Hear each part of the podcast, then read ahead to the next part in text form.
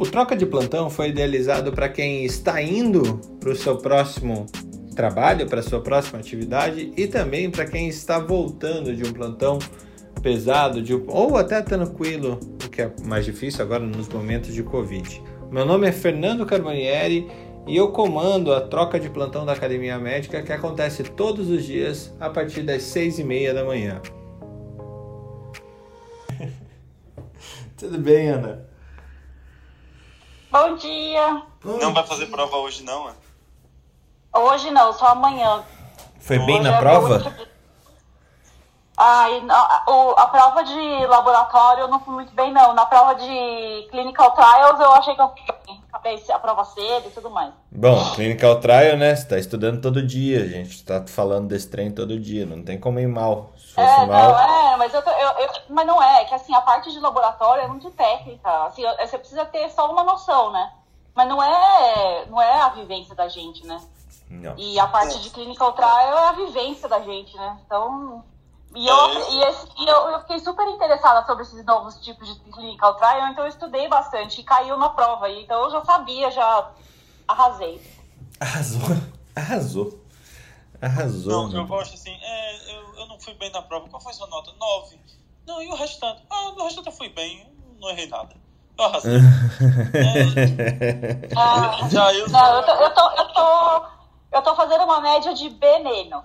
B, B, B menos, é. B menos, B, B, B menos. Depende é da. B, B e B menos tá ótimo. Ah, Marisa, É, B não, menos, tô feliz. B, Não. B menos. Gente, eu tô fazendo prova. Eu nunca tinha feito prova em inglês, né? E é Uhum. prova dissertativa, não é prova de múltipla escolha. E, meu, é, não é fácil, não, cara. É, dá uma travada na, no, no tique no teco. Não, tem prova minha da faculdade que se fosse inglês eu acho que eu teria tirado nota melhor. Que eu paguei ecologia na faculdade. Eu- até hoje eu não sei, eu não lembro o nome da professora. Ecologia.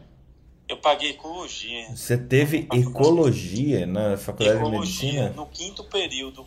Nossa, que- de manhã, depois do final de semana. Cara- E não me pergunte, eu não lembro, eu não lembro. Ho- Hoje eu até acho legal. Na época eu realmente ia Mas ficar puto da cara de ter aula de ecologia.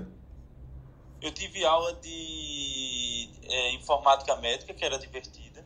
Esse eu Eu tive aula de inglês médico, que foi legal. E Inglês ecologia- médico é legal. E, e ecologia eu não lembro. Eu tive coisas mais tradicionais, tipo, eu tive um ano de medicina do trabalho, que ninguém tem. Nossa, É, ninguém. Eu não tive medicina no trabalho. Não é à toa que eu acho legal pra caramba. Ainda bem que a Alexandre e a Débora não estão aqui, mas que roubada, hein? A Débora já tá. mas, Felipe, eu tô aqui sim, viu? Ah, tá. E ó, Que chegou. maravilhoso, um ano de medicina do trabalho. Eu, eu achei animal, tá certo? Eu, eu, eu achei muito legal, assim. E eu pegava final em tudo. Eu não, eu- deixa eu contar pra vocês, eu não era um bom aluno. Nem eu. Eu não era eu um bom também, Eu era do meio pra trás. É. Não, eu tava sempre entre os 15 primeiros. E Ah, eu sempre, eu sempre fui boa aluna. E quando chegou na faculdade eu desandei o goró. Nossa. Ah, não. Jesus. ah, eu bebia pra caramba, mas assim, eu e meu marido dava pra caramba também.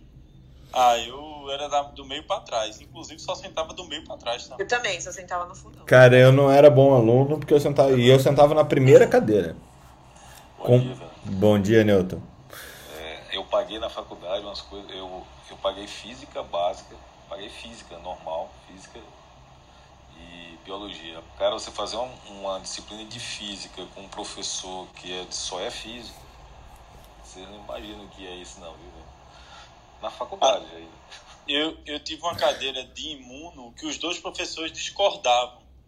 Então, na, na, na questão da prova, vinha do lado o nome do professor que fez a questão para você responder da forma como ele acreditava que era.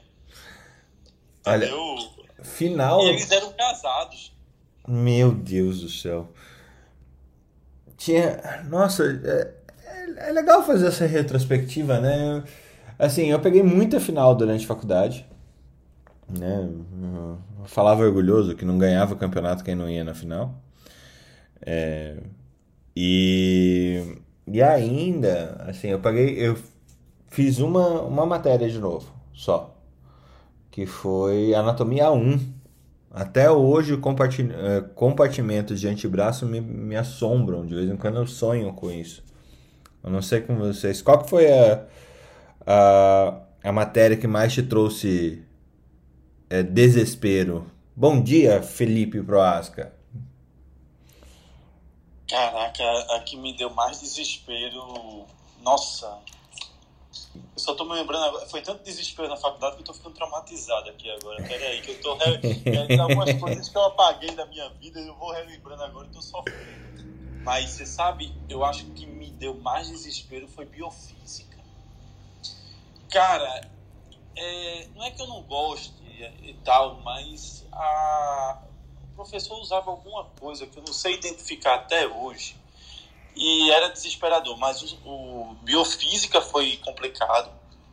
Mas o pior, sem sombra de dúvida, foi imuno, porque meus, meus professores discordavam. Eles eram casados.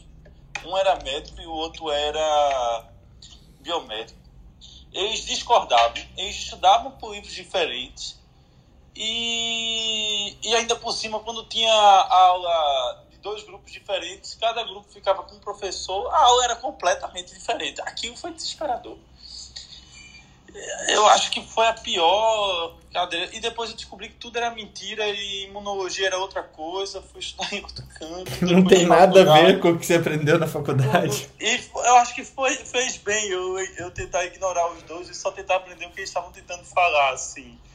Mas eu acho que foi a pior. Eu acho que foi a mais desesperadora. Ah, e tem que ter uma menção honrosa, me lembrei agora. A, a minha professora de, de, de micro, ela, ela, ela falava, era engraçado, porque ela não, não conseguia falar. E ela dava aula. Então ela não conseguia terminar uma frase, assim. Ela, ela falava e não terminava a frase. Ela ficava, não, que as coisas do conhecimento, assim, você, no final ficava todo mundo assim, mexendo a cabeça, tentando entender. Aí, pronto, eu acho que foi essa. Eu tenho uma missão. Agora, Fernando, eu me lembrei de uma coisa da faculdade que precisa ser mencionada. É, na, na prova de microbiologia, cada pessoa era sorteada para falar de um assunto e tinha que falar daquele assunto por 10 minutos. Assim, eu sorteei histoplasma. O histoplasma capsulado é um fungo dimórfico e tinha que explicar isso, sabe? A, a, na prova, não era obrigado você ficar, os alunos ficarem na sala, você ficava quem queria, você sorteava, ia lá na frente e explicava. A, a gente manipulou o negócio e, e tinha um colega de turma que era gago. E a gente fez ele sortear para coccidioide micose. A sala estava lotada, tinha gente da minha turma, gente de outras turmas, tudo, não sei o quê. Porque além da gente manipular o sorteio, a gente avisou todas as turmas do que ia acontecer. Mas que sacanagem. Putz. Que sacanagem. Não, eu, eu, o meu único arrependimento é não ter celular filmando na época, viu? Porque era uma coisa que eu queria ter registrado. Bom, temos fofoca, Felipe? Ah, eu estava dando uma lida aqui, o Brasil chegando na. Nós estamos com a média móvel né, do, do, de mais de duas mil mortes por dia há quase, há quase dois meses. Agora, ontem a grande surpresa, né, o Biden né, querendo quebrar as patentes da vacina. É, os Estados Unidos, pela primeira vez, tendo essa política de, de, de quebra de patentes, né, é uma coisa é, é um, realmente é uma revolução, né? Porque nunca os Estados Unidos teve esse tipo de papel. A gente discutiu ontem, né, sobre os lucros já faz em cima da vacina uhum. e estava falando também de por enquanto ela está lucrando desse jeito com a vacina a 15 dólares, né? E foi uma das coisas que nós provocamos. Imagina quando acabar a pandemia, que aí ela tem direito de precificar a vacina. E quem é que não vai querer vacinar seu filho para corona, né? No futuro. Então, se a vacina for 500 reais, como é a da meningite B, vai ter fila lá para tomar, né? Mas olha o custo. Mas pensando nisso, é, pela primeira vez, o governo americano tendo essa, essa política, né? É, é, sobre isso, rapidinho, sobre isso, rapidinho, eu tava vendo o jornal ontem, fazia tempo que eu não via TV, achei super engraçado, assim. As ações da Pfizer caem drasticamente a partir do anúncio do, do Biden. Olha o drasticamente, ele realmente, no gráfico é drástico. Às 15h55 estava 54,40 reais. Às 16h15 caiu para 52,49. Ela teve o pré-fechamento em 54,32. Você vê o, o que, que é absurdo no cair uma ação da Pfizer, né? Mesmo com o anúncio desse. de renda variável, né? A gente vê isso aí e fica rindo, né? A verdade é que a, a, a Pfizer, é, antes da pandemia, a gente viu, estava 35, né? A- o ticket dela lá na, na, na S&P. E a verdade é que como era, era é algo a se pensar Vai sair, Fernando, tem hoje em andamento 150 vacinas em andamento para coronavírus. Então, o próprio mercado vai se precificar quando você tiver a oferta. Agora, lógico que tem tecnologias e tecnologias, né? E a Pfizer e a Moderna tem essa tecnologia do RNA agora, que, que todo mundo aparentemente é, é, a, é a- como é que eu posso dizer? É o que todo mundo tava tá querendo ser vacinado, assim, se pudesse escolher, né? Eu brincando A ontem, assim, coqueluche, a coqueluche. tem uma amiga nossa do grupo mesmo que andou se vacinando com a Pfizer enquanto a gente tá de AstraZeneca, Coronavac, ela veio e humilha a gente só porque canta bem, só porque Bom dia, Devia proibir que esse pessoal que é atleta toma vacina boa. Devia o pessoal Musa que é do Peru. atleta, já que é atleta, por causa do histórico de atleta já tem proteção para ser atleta, e deixar a vacina boa para nós, magrinhos, desnutridos, tortos. Segundo o nosso presidente, né, eleito do país, ele disse que quem é atleta é, não, não complica com a Covid, não é isso? Mas, assim, foi sorte, pura sorte. Então, É, aí... meu amigo. A sorte realmente tem gente que virou para a lua, viu? Porque a sorte. Eu sou daquela que, como é, é, em chuva de Xuxa, só, no meu colo só cai em Pelé. né? Saudosos mamonas assassinas. Agora, engraçado, Felipe, meus amigos, todos que tomaram Oxford, uma boa parte, sentiram muito, assim, aquele calafrio, a febre. Ih, caiu. Tá vendo? Olha, o destino é cruel, viu? É, mas a AstraZeneca também tem poder. Você vê que começou a falar, falou, falar dos efeitos Não, é, colaterais, as caiu. Ações, as ações da AstraZeneca vão subir. A gente controle sobre o Clubhouse, né? Alguém falou mal, pá, né? Tem mais notícia, Felipe? Ah, ah, só por fim, hoje é a... Hoje vai ter o Acho que caiu, não foi? né? Caiu, Mari. Não, eu falei que eu só tive uma dorzinha local nessas primeiras 24 horas só. E aí eu não sei quais são os outros efeitos que pode ter da, é, é, dela, mas é, a princípio só uma dor muito leve. Não sei se é porque, Felipe, é a minha musculatura de atleta. É uma É, dor deve leve. ser. Eu não sei dessas coisas, não.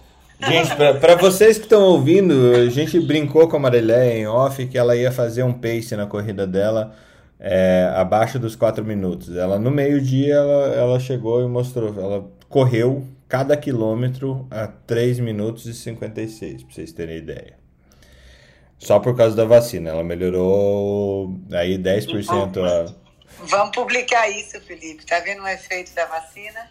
Ah, é, eu não vou mentir, viu, Maria? Assim, os efeitos colaterais que você vai ter com a vacina da Pfizer, anota aí. É, imunidade forte, não infecção, não transmissão. É, é dose. E parabéns, viu? Ah, por fim, ah, hoje é o dia do Queiroga lá na, lá na CPI da Covid, né? E ontem saiu a informação que o diretor da Anvisa vai ser convocado para explicar por que, que não pediu, por que, que não liberou a Sputnik. Acho que é importante ele ir para a CPI para ver se os deputados entendem que existem regras. Eu sei que eles não entendem isso e que eles não seguem muito isso, mas é de extrema importância. Ou então a gente pode fazer o seguinte: libera Sputnik para os deputados. Boa. Boa. Uma, eu acho que é uma boa alternativa. Quem tiver cargo político no país vai tomar Sputnik. Pronto. Resolvido. Libera, diretor da Anvisa.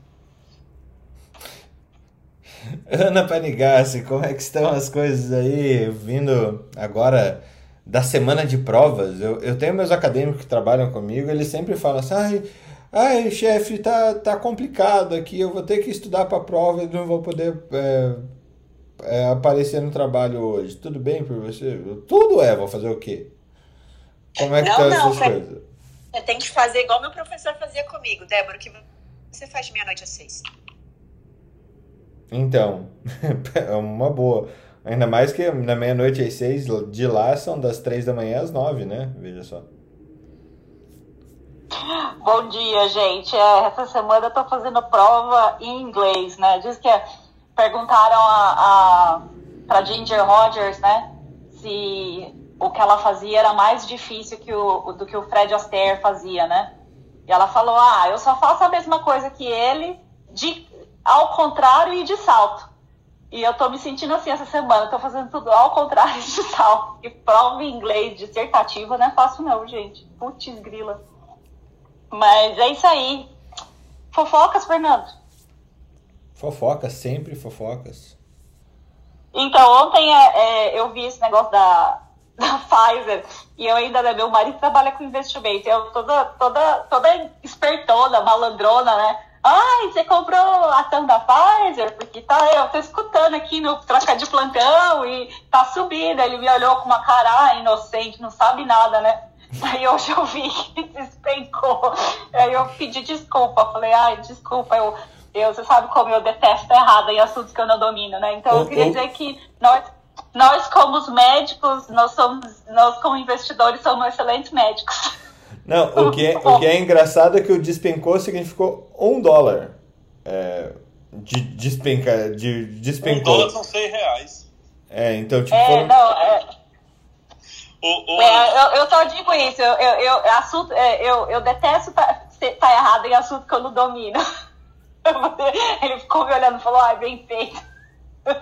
bem isso. Fala, Felipe. Fala paracoxidioidomicose. Ai, Jesus. Paracoxidioidomicose. Muito bem, a gente vai fazer esse teste com o restante do pessoal só para ver se a gente precisa sortear algum assunto nos próximos semanas. Ai, Jesus amado. Bom, então, é, vamos lá. É, saiu um artigo no JAMA muito legal sobre excess deaths, que seria o excesso de mortes nos Estados Unidos. Eu vou ser bem sincera, eu sentei, não entendi porra nenhuma, porque é coisa de. Eu falei outro dia de ciências atuariais, a parte de estatística, porque mexe com esse negócio de excesso de mortes e o cálculo é cálculo atuarial. Então eu, eu, eu prometo esse final, eu dei pro meu esposo ler e a gente vai discutir o artigo e depois eu trago para vocês com, com, com mais calma, depois que eu entender, porque eu não entendi nada. É, mas saiu no Estadão é, um artigo que foi escrito por um cara do INSPER, Sandro Cabral, um cara do IBMEC, Nobuyuki Ito e o Leandro Pongelup, que é da Universidade de Toronto, no Canadá, sobre um artigo muito interessante, publicado na SS, SSRN, está em pré-print. Eu sei que o Fernando é contra os pré-prints, mas como saiu no Estadão, eu fui atrás de ler. Ah, não, o Estadão valida tudo agora. Não, não, é porque é uma coisa de domínio. A Anvisa do conhecimento aqui. Não, é porque agora tá no domínio público, isso que eu quis dizer. Não que eu. É, é eu, sou, eu não, não sei ler artigo agora, ai meu Deus. Então, como não, tá no eu, domínio público, achei bom ir atrás. No curso de Clinical Trial, né? Lá no, lá no Brasil, nós usamos o Estadão como referência para a liberação de um pré-print. Pois é. Então, aí eu fui atrás de ler, porque né, eu tenho mais o que fazer na vida agora, né? Aí eu fui atrás de ler. O artigo bem interessante, é, ele compara os municípios que votaram no Bolsonaro no segundo turno e os, e os, municípios que não votaram no Bolsonaro no segundo turno, como foi a condução, é, como que a pandemia se comportou nesses municípios. é, o, o, tá bem interessante, eles compararam várias médias de.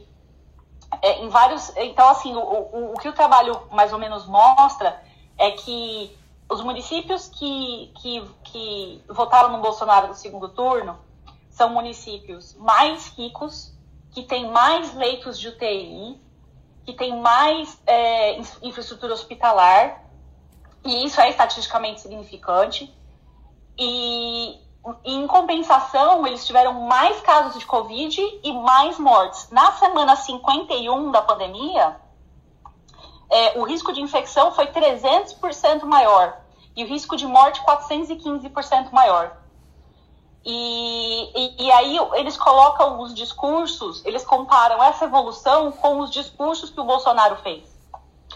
Tá, tá, tá bem interessante o trabalho e, e, e a comparação, e a parte estatística tá bem bacana também.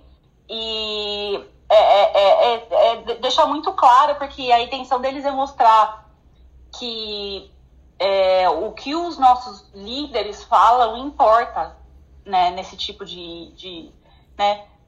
Porque, obviamente, as pessoas que, que votaram nele acreditam nele. E, assim, se você for pensar, o cara é presidente do Brasil, não, entendeu? Ele é o líder. Então, se as pessoas votaram nele acreditam nele, é óbvio que vão segui-lo. E aí isso teve um reflexo uh, é, nítido na, na, na, na, pandemia, né? Então, a Elaine Castanhede é, falou, falou, ela falou que assistiu à apresentação dos dados com, com esses cientistas e colocou, escreveu sobre isso na coluna dela. Achei interessante trazer, pus o artigo lá no Telegram, fui atrás de achar o artigo mesmo e, e pus lá no Telegram. E, e também que eu coloquei é, no Telegram é o press release da Pfizer sobre esse novo antirretroviral que eles estão desenvolvendo, que é um inibidor de protease, são, na verdade, dois inibidores de protease, duas moléculas. Tá, um está na fase 1 e o outro está na fase 2. E são estudos que eles chamam de singlas, então você acaba combinando a fase, as fases para a droga sair mais rápido, né? E eu vi alguns, eu li alguns, algumas entrevistas e alguns comentários, é, o pessoal que trabalhou com desenvolvendo Tamiflu e outras da, drogas, drogas é, anti-HIV, é, é, é anti-HIV, falando que parece realmente parece que essa droga é muito interessante e já está em, em, fase clínica, é, que seria um mix de fase 1 e fase 2. E uma, uma é, é, é endovenosa e a outra é via oral. E eles estão bastante animados, né? Aquela coisa, né? Porque também o cara joga isso aí por causa do mercado, né? E esse, esse press release é de março e agora os, os, os jornais estão começando a pegar esse press release e soltar como notícia mesmo, né? Aí achei legal trazer o press release da, da, da Pfizer. Então pus lá no Telegram também para para vocês darem uma olhadinha. E eu acho que é isso. Ontem a política foi agitada, né? Teve nessa coisa da Pfizer lá nos Estados Unidos, da quebra de patentes. Mas vale lembrar, e isso a gente tem que falar, é, que o presidente do Brasil, Bolsonaro, chegou é, frente ao desenvolvimento da CPI é, ele adota estratégias que ele usou na campanha dele, então dizendo é, começou a trazer a questão do voto impresso novamente é, e fez uma ameaça clara de, de ditadura ou de um decreto presidencial para acabar com um dos poderes, por mais que eu não concorde com a, o STF, é, dizendo que quem é, se opor vai ser calado à força ou coisa parecida. É, não é exatamente as falas que o presidente trouxe, mas a expressão é: você não tem, é, os poderes não têm a liberdade de expressão, e eu, como cidadão, leio é, que eu, como cidadão, também não teria, visto que o governo vem é, aprontando aí em cima das, dos seus críticos, né? É, a única coisa que eu tenho a dizer é que, cara, paciência, né? você vai ter que ouvir. de todos e de todas as pessoas que votarem em você ou não. Uh, Débora, fofocas? E para para como que é? para a pau. Eu fiquei treinando, eu não consegui. Você vai me fazer passar alguma vergonha. Mas... Vamos sortear. A gente pode falar para micose em japonês. Ah, é. É verdade. Vou pensar. É, é Yumi Micose.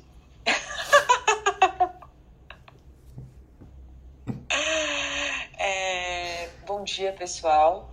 É, hoje eu estava verificando uma informação que eu acho que todo mundo já sabe, mas ela já começou a ser nomeada.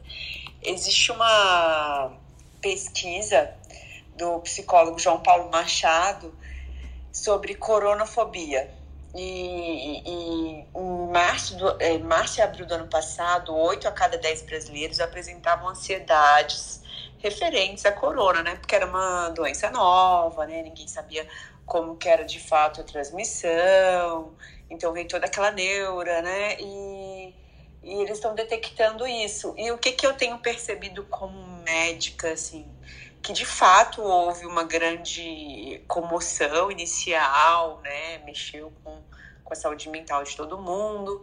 E agora, é, algumas pessoas já se adaptaram, né? Que é o, o que Darwin fala: quem sobrevive não são os mais fortes, os mais bonitos, nem os mais inteligentes, são os que mais se adaptam.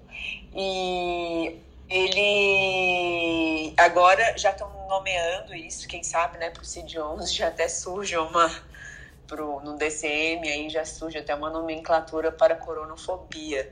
Eu tenho percebido que quem ficou ainda está mais bitolado ainda, e quem, quem não se importa mais se adaptou. Vamos ver como é que isso aí vai transcorrer na, ao longo dos próximos anos na questão de saúde mental. Mas eu acho que é importante a gente lidar com isso, porque eu sempre falo para os meus pacientes: você não tem que ter medo do coronavírus, você tem que ter respeito. Porque quando você tem medo, você perde o medo. Né? Se você beber, aí você perdeu o medo, né? Porque tem aquela questão ali de medo. Agora, quando você constrói um respeito com adesão de biossegurança, que a gente fala na aula de medicina do trabalho, Felipe, é, que é adotar a distância segura, que é a lavagem das mãos, que é o uso de máscara, que é saber retirar a máscara, né? Que é a hora que a gente mais se contamina, na hora que a gente tira a máscara. Então, assim, tem todos esses critérios. Aí, quando você tem um respeito, você muda o comportamento. Porque hoje a gente não fala mais só de grupos de riscos, e sim de comportamento de risco. Então, eu acho que isso aí tá, tá dentro aí da, da, das próximas questões que nós vamos comentar. Respeito ao vírus, adaptação a essa nova vida e, e comportamento não de risco. É isso que eu tenho abordado e que a gente vai abordar eu e o Alex na próxima hora aí no nosso benchmark de saúde corporativa, como retornar as pessoas que são consideradas grupo de risco ao trabalho, porque elas querem, elas estão correndo um risco de serem demitidas, né, ou, ou muito limitadas em sua atuação, é, aderindo a, a, comportamento de risco ou não. Se a pessoa é, tem as duas doses, se ela não tem comportamento de risco, se ela fizer o uso de N95, tiver como garantir uma locomoção adequada, eu acredito no retorno delas e já sinto falta dessas pessoas. Vamos fazer uma camiseta. Não tem que ter medo, tem que ter respeito. Adorei, Débora. Achei o máximo. Muito bom. É, essa coronafobia, assim, não sei se vocês, mas no começo da pandemia, é, a gente, que a Cláudia estava grávida e tal, a gente tinha uma idosofobia. Se via algum idoso em algum lugar lá no começo, era, era basicamente assim: cara, o que, que esse cara tá fazendo aqui? Ele não entendeu que o negócio é mortal e não sei o que lá. É, a sociedade ficou muito. trocou muito menos por causa desse coronavírus. Ele realmente. É, eu não lembro exatamente as palavras do Felipe lá atrás, mas o vírus ele é cruel mesmo, né? ele, é, ele tem requintes de crueldade mesmo. E a gente precisa entendê-lo, pior de tudo é fazer essa análise. A gente tem que fazer essa análise porque a gente tem que move on. Ele não vai sair daqui, ele não vai sair da nossa vida do dia para noite, né? Mas Débora, você falou um negócio super legal é, de talvez já entrar no CID-11. A gente trouxe na Academia Médica uma reimpressão de um de um artigo que é um pouco antigo até quando veio a, a invenção do uh, do CID-11, né? Para quem não sabe, o CID vai mudar ano que vem, né? E lá na Academia Médica tem a história da classificação internacional de doenças, que é o ICD.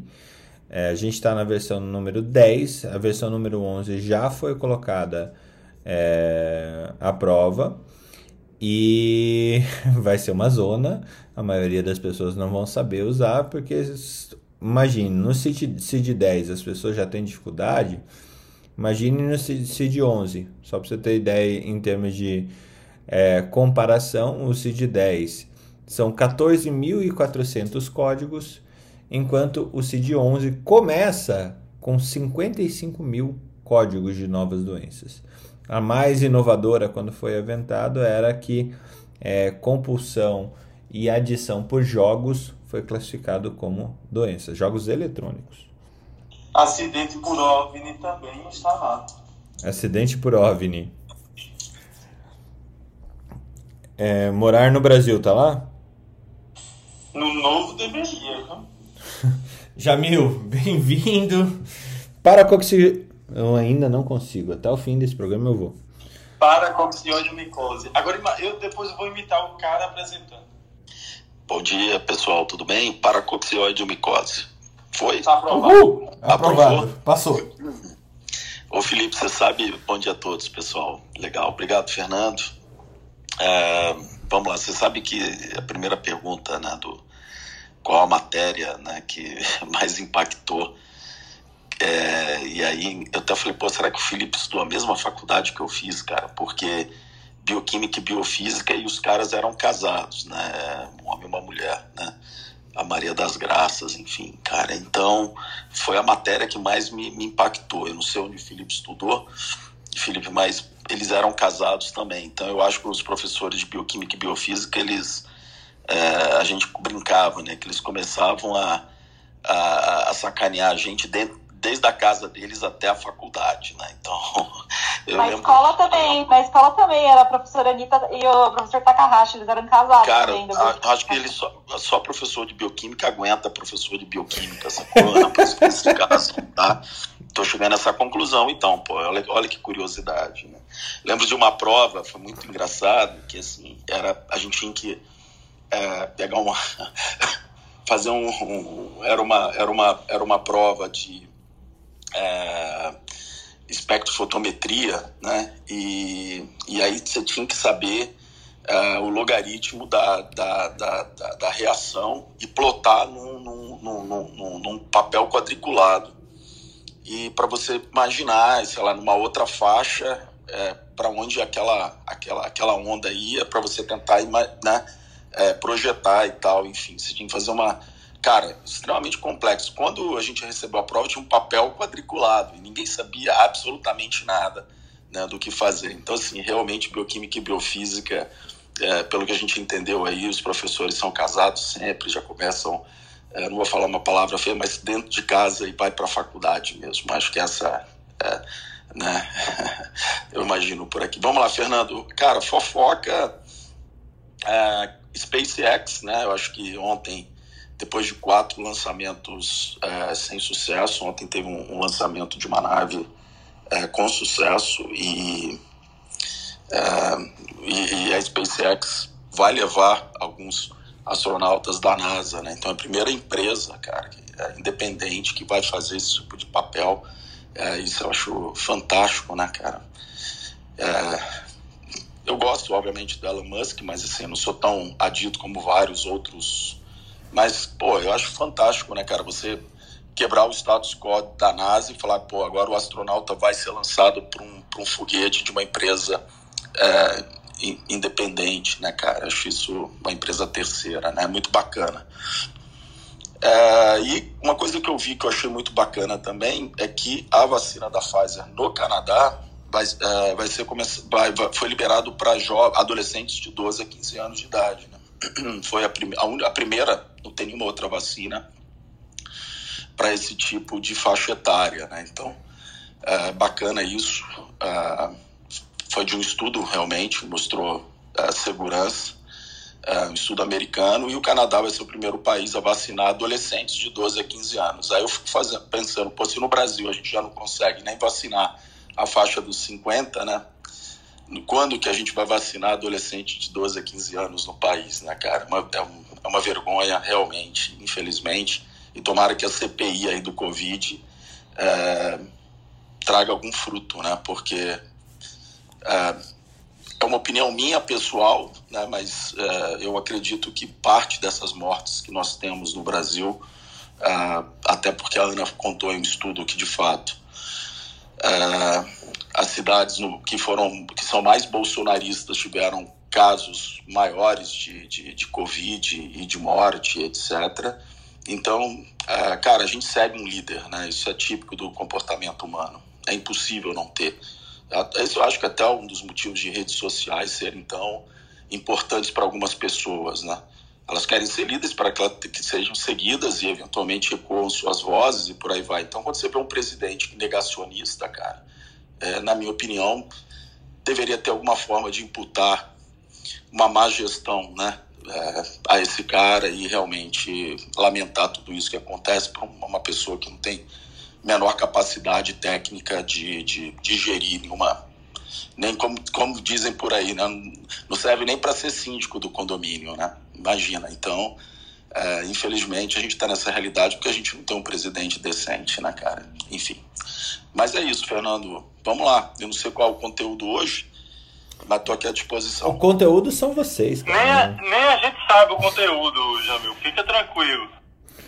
É, eu... O conteúdo hoje é para do micose. Vai, fala, fala um pouquinho do Paracoco. Eu lembro que tinha orelha de Mickey. É esse? É, é, é esse mesmo.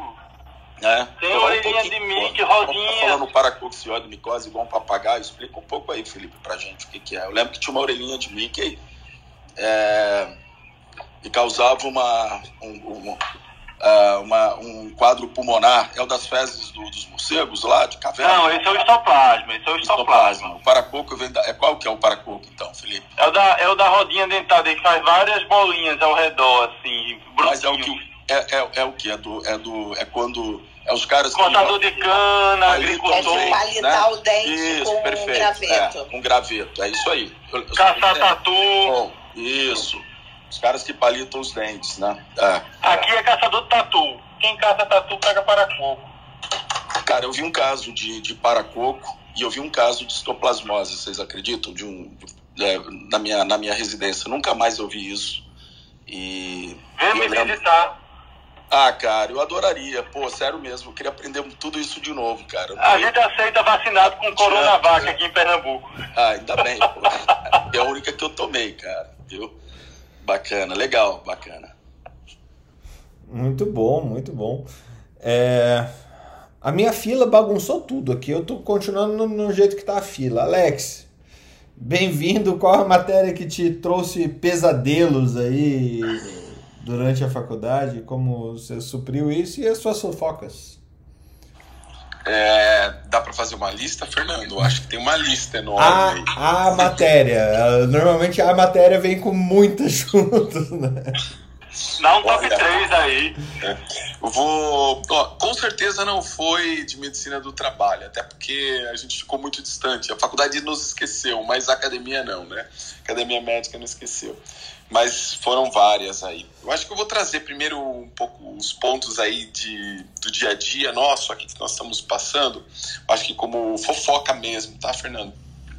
Enquanto isso eu vou pensando aí na matéria, tá? Fui pego aqui de surpresa. O, olha, é, o que vem pegando muito aqui com os médicos no, no, mundo corporativo existe aí com essa retomada aí do retorno da população uh, ativa, os, os, os, empregados do Brasil a, em atividade, é, a pressão com relação aos grupos vulneráveis, é o que a Débora falou, hoje vai estar discutindo. É claro que a gente não tem uma solução única, mas já tem um, desenho de caminho, né? É, é, existe uma pressão hoje para para o movimento com os médicos do trabalho, o que a gente percebeu na discussão dos grandes grupos aí, é, de, de viabilizar um retorno coerente da, da população ativa aí para as atividades e que são vulneráveis, né? É, nós temos alguns cenários, claro, né? A gente vê é, uma franca queda de, de casos quando a gente olha do ponto de vista de perspectiva futura, mas é uma queda por conta de, uma, de um movimento forte de, de isolamento social, né? De, de das atividades, é uma queda é, é, que, que vai ter uma tendência e a, essa curva de queda depende muito de como a gente vai lidar aqui para frente, mas in, independente disso, é, acredito muito fortemente que ela vai continuar reduzindo. Por quê? Hoje a gente tem, é, se a gente observar, uma população adulta de 210 milhões, uma população brasileira de 210 milhões, mas que população ativa está entre 50% naquela população que é acima de 30 anos, e é, 70%, 65% quando a gente coloca a população acima dos 20 e poucos anos. E lembrando que uma boa parte dessa está desempregado, está né, tá na informalidade, então tudo mais. Devemos considerar que temos dessa população 15% vacinadas pelo menos com a primeira dose e 8%, estou raciocinando aqui, fazendo uma quebra de um brainstorming, e 8% que já completou a segunda dose. Desses 8%, a gente tem que imaginar que se a gente considerar só a população ativa, a gente pode ficar na casa dos 15% por aí, né, da idade ativa ainda. Alex, Nós temos... Alex, é, só, é, eu perguntei lá em um dos grupos que você tá, a gente tem ideia de quantos por cento pegou Covid? Na, nas empresas, você está falando? Não no, Dessa população economicamente ativa que não foi vacinada. É, pensando que esse pegar Covid seria equivalente à primeira dose. Ah, que, hoje na população brasileira 15%, né? É, 7% da população pegou Covid. Tá, mas de, dessa população de trabalhadores, a gente não, não tem nenhum screening fazendo isso. O pessoal só está fazendo vacina, né? Então, Fernando, pelas, pelos indicadores das, das, das empresas que eu, que eu consultei, a gente está abaixo da, da, da população, tá? Da média da taxa populacional, né? É... Tá 2,5, né, Alexandre? É, é, por aí. Depende, da, da depende do, do segmento, da empresa. Claro que da população de de trabalhadores da, da saúde é maior, mas também hoje todo mundo está vacinado, então é muito variável. Mas ele é menor do que, do que a população, ou seja, é, não sei se o fator, é, o fator trabalhar ele é relevante, né? Mas é, existem cenários e cenários, né? O, então, considerando todos esses fatos, e aí um, um, fato aí agora vamos colocar alguns que são negativos. Hoje, se a gente olhar a taxa de mortalidade, ela é o dobro do pior momento do primeiro pico da, da onda. Do ponto de vista de taxa de, de, de incidência de casos, aí pensando numa média aí por volta de ele varia, né? Tem dias que a gente tem por conta da, da notificação, mas se a gente pegar a média, a gente observa aí 50 mil casos dia e ainda é maior do que o pico da primeira onda, né? Então a gente está no momento em que uh, uh, a gente tá, deve analisar, entender como que a gente vai evoluir e, com, e, e considerar, né? A gente trabalha mais com o cenário de avaliar de forma individual Hoje não é um cenário para dizer assim, ó, os vulneráveis vacinados podem voltar. Não. É um, é um conjunto de fatores, sabe, Fernando?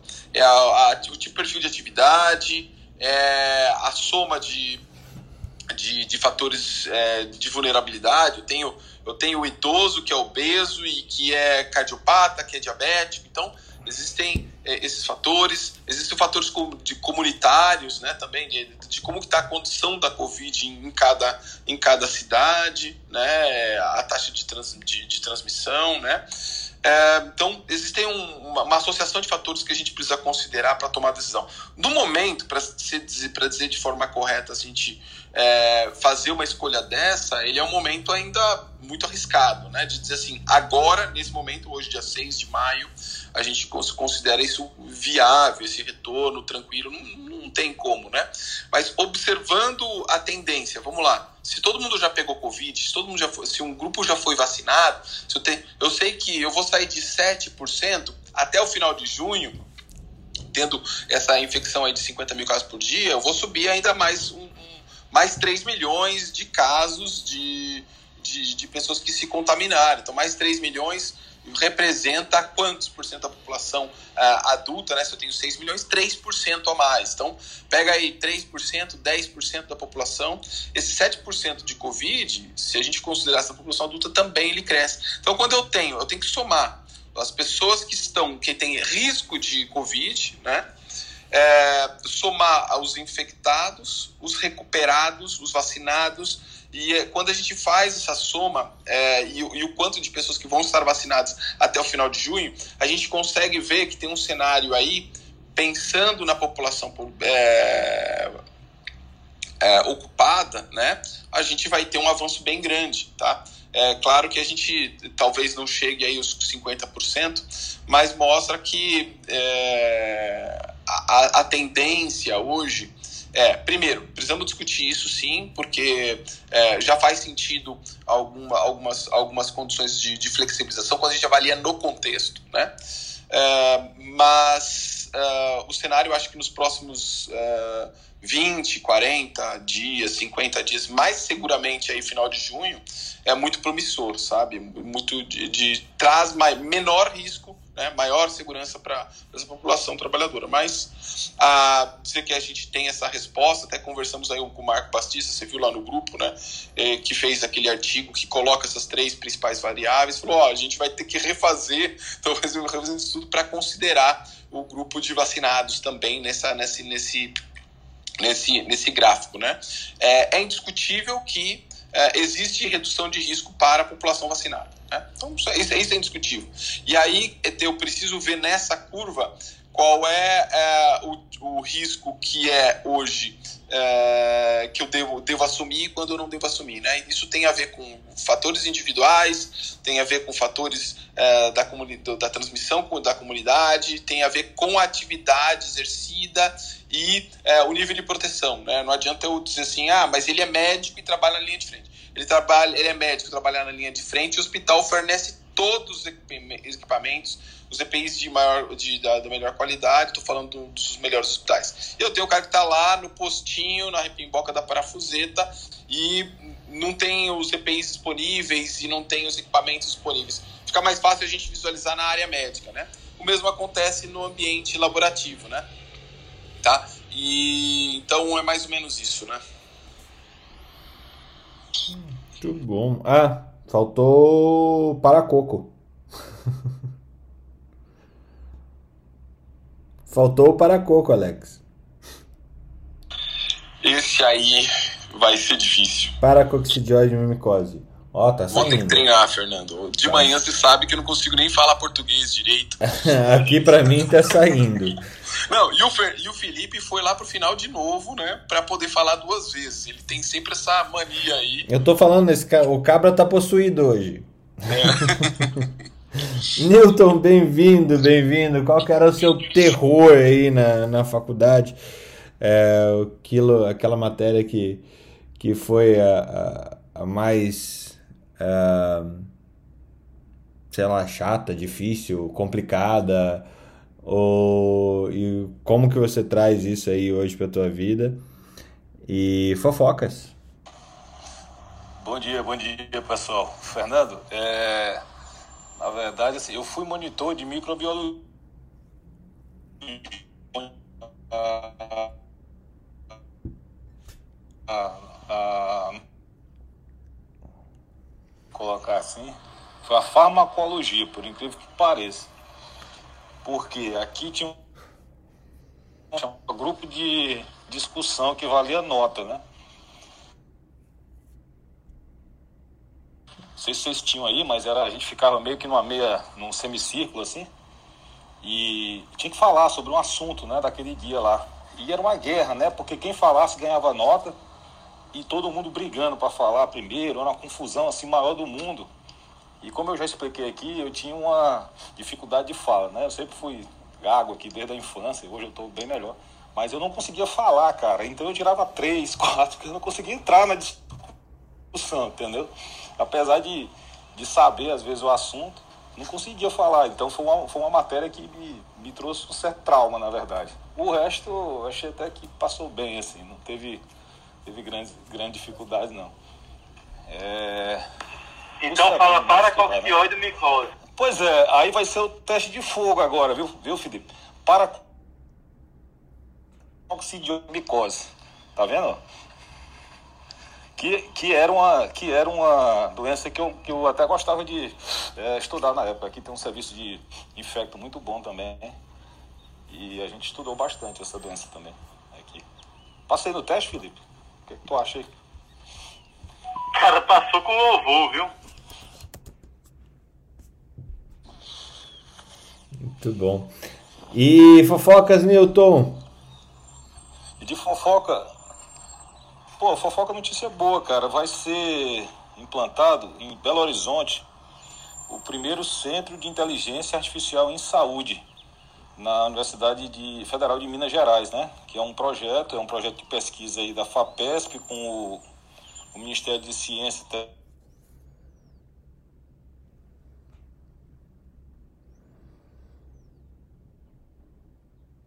Tá falhando? Tá, tá falhando bastante o Newton lá. Newton, Eu tô- senta- vai lá pra perto do, do, do, do roteador. do iPhone. É, eu tô. Ô, eu Nilton. vou pro roteador agora. Ô, Newton, o seu paracoccidioidomicose foi cortado. Você vai ter que falar de novo, viu? Pô, tá, mano. aí Mas é foda, já tinha, pass... já tinha passado. Foi cortado mesmo. Eu ia Eu falar tinha isso, você lembrou, Jamil. Para coccidioide Todo micose. político, Nossa. né? Aí, Newton, parabéns. E o, Vocês Felipe, são pior do que eu. e o Felipe, todo político, passou Vocês com são- louvor. Deu uma puta vocês- mascada, velho. Deu uma puta Vocês mascada. são cruéis, viu? É, eu cruel com escutei. aí. É. Eu escutei. Vocês que estão com inveja. Ninguém falou. O cara falou e vocês estão aí invejando. Fala sério. Ó, falei agora, passou agora, né? Passou. Então, voltando aí.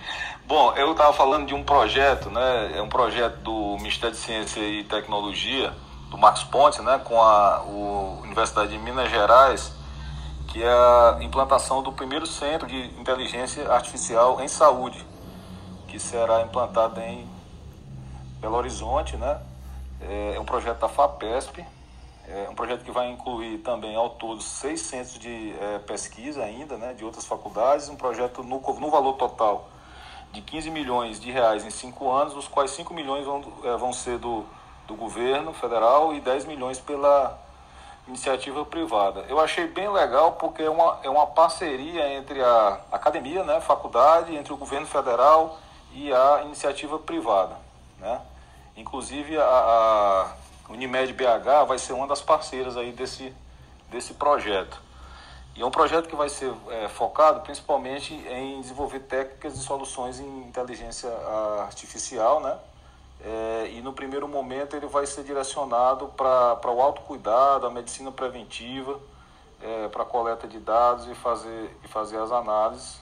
Vão ser é, faculdades tanto na região sudeste, sul e norte do país. É, lembrando, não sei se vocês sabem, mas a, a, a o FMG também está desenvolvendo uma é, vacina para Coronavac, né? É, é, que está em fase 3 já lá pré-clínico, né? Agora vai para clínico que chama Spintec, que está aí previsto para ser lançado em fevereiro de 2022, tá certo? É uma outra notícia aí junto, dentro, dentro da notícia. Então é isso, um centro de é, inteligência artificial em saúde num projeto da FAPESP, patrocinado pelo governo federal também, e iniciativa privada. Achei bem legal isso aqui, porque é assim que eu entendo que o país avança, quando você tem essas três forças atuando sinérgicas. Essa eu achei bem legal. Isso é muito bom. Agora se a política. A política fez. Tomara que a política não atrapalhe, né?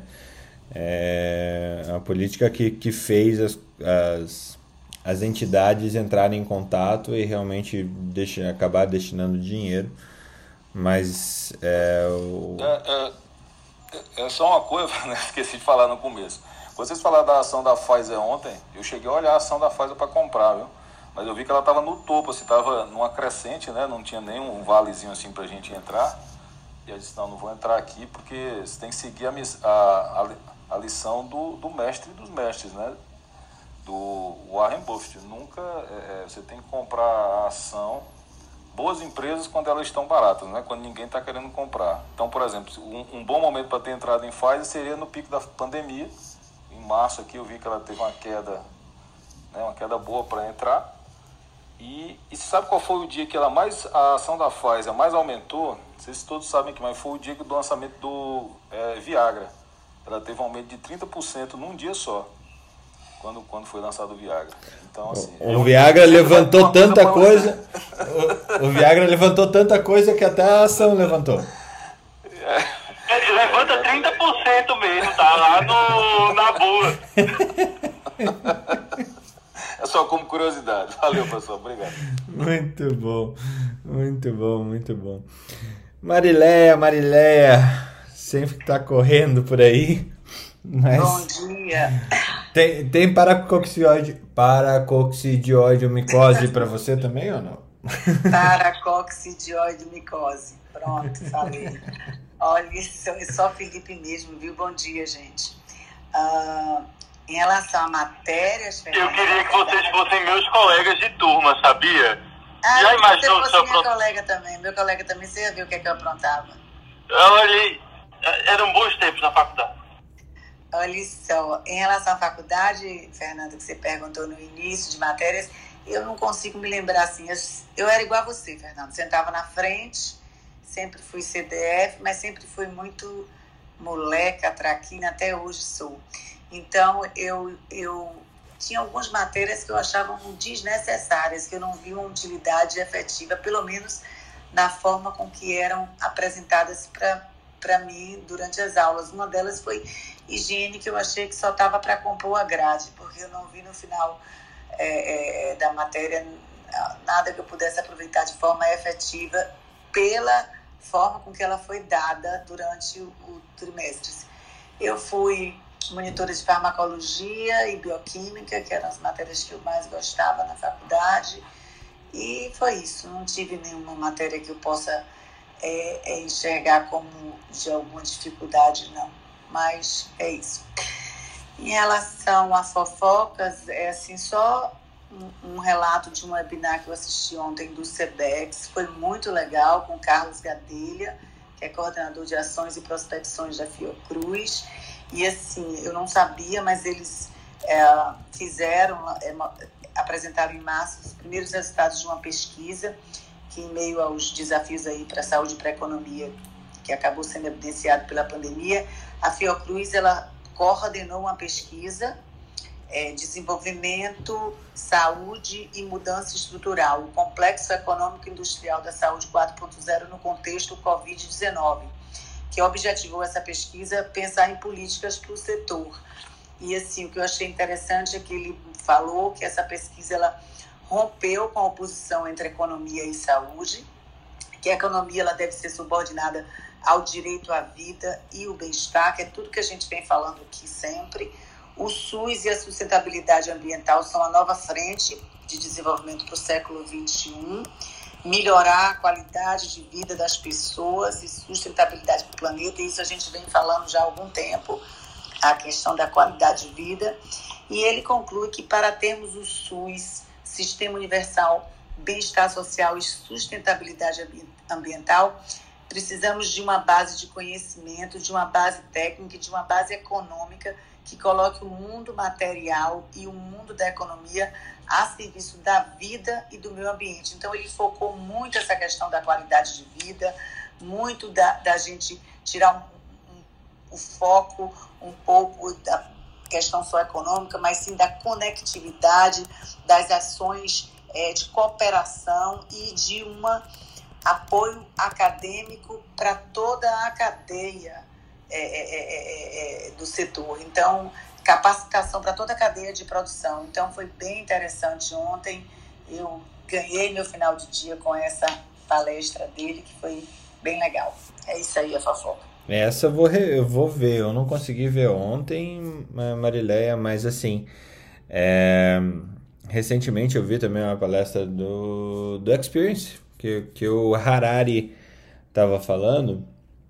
E realmente a gente. é, e eu já venho trazendo isso algumas vezes, e várias pessoas também. A gente está no fim do mundo dos é, sabedores de tudo sobre o nada, né? É, então, os ultra especialistas que têm seus feudos, e esses, seus, esses feudos transitam de forma é, irrestrita, sem conectar com o resto do mundo, isso vai acabar. Vai acabar. Realmente é um, um alento olhar esses movimentos de que a gente vai ter um mundo mais integrado. Ana, Maria, Marília, deixa eu só perguntar uma coisa rapidinho pra ela. Você falou da morte do Ivan Illich é, esses dias. com foi com o professor Dante Galian que você fez o trabalho? Filha, ele é maravilhoso, sigo ele Ele é-. Eu fiz um curso. Mas sabe por que eu tô, te- Ah, sabe por que eu tô te curso- falando? Sim. Desculpa, desculpa, desculpa. Tá cortando. Eu fiz um curso com ele no Easy, um curso de gestão, que fiquei seis meses em São Paulo fazendo um curso de eh, gestão eh, no Business School. E a gente tinha uma matéria que era ética e literatura. Então a gente ficou durante o curso todo, toda semana a gente tinha essa matéria e o livro escolhido foi A Morte de Ivan Illich. Agora, eh, final do ano passado, eu fiz um outro curso de ética e literatura com ele, que aí foi eh, eh, eh, o de Shakespeare. Então, assim, maravilhoso, adoro ele. E esse livro, para mim, foi uma surpresa muito boa, porque, embora muito pesado, ele consegue fazer com que a gente tenha é, muitas reflexões. E ele é perfeito. O professor Dante Galian, ele é, ele é professor titular da História da Medicina na escola. E quando eu era acadêmica, eu fiz vários traba- trabalhos com ele sobre cinema e educação médica. É, ele, é, ele é maravilhoso, ele é historiador, ele não é médico, e ele é realmente, ele, nossa, de um conhecimento, de uma profundidade, e ele que toca o, o, a parte histórica da, da escola paulista, que é super importante. Ele, ele, ele adora contar a história da escola, uma escola de rebeldes. Ele, é- ele, é, ele é uma pessoa maravilhosa. Ele escreveu um artigo na Isto É essa semana, Marileia. Por isso que eu tô, tô perguntando para você sobre a morte do Ivan Illich. Então, se vocês forem lá na Isto É, tá lá disponível que a Marileia falou ah, essa semana aí sobre os livros. Muito bom, muito bom. A gente aqui na, na academia, é, a gente tem o Áurea, a gente dá um curso de Humanidades Médicas, a Saúde e a Doença na História e na Arte, é o nome do, do curso. E o A Morte do Ivan Illich é um dos seis livros que a gente coloca nesse curso também para serem discutidos. Depois compartilho com vocês em ementa. Ele é um baita livro, né, gente? É, é incrível. E é legal a gente trazer, assim, no caso do Dante, ele é um his- historiador falando de história da saúde e ética na saúde pelo, é, pelo viés da literatura, né? É, e o, o Áureo, ele é um crítico literário, uma pessoa formada em letras, que também foi fazer o doutorado dele para trazer esse mesmo enfoque, olhar as expressões da arte como a arte retratou é, os eventos ligados à saúde. É, cara, é fundamental a gente mergulhar nisso, né? Fundamental. Ana Carolina Carvalho, tudo bem contigo? Tudo bem, bom dia, Fernando. Bom dia. Qual foi o teu terror? Na faculdade? Sim. Ah, primeiro eu ia falar que aqui em São José tem um projeto que chama Em Prol da Prosa. E eles sempre fazem, fazem laboratório com o professor Dante também.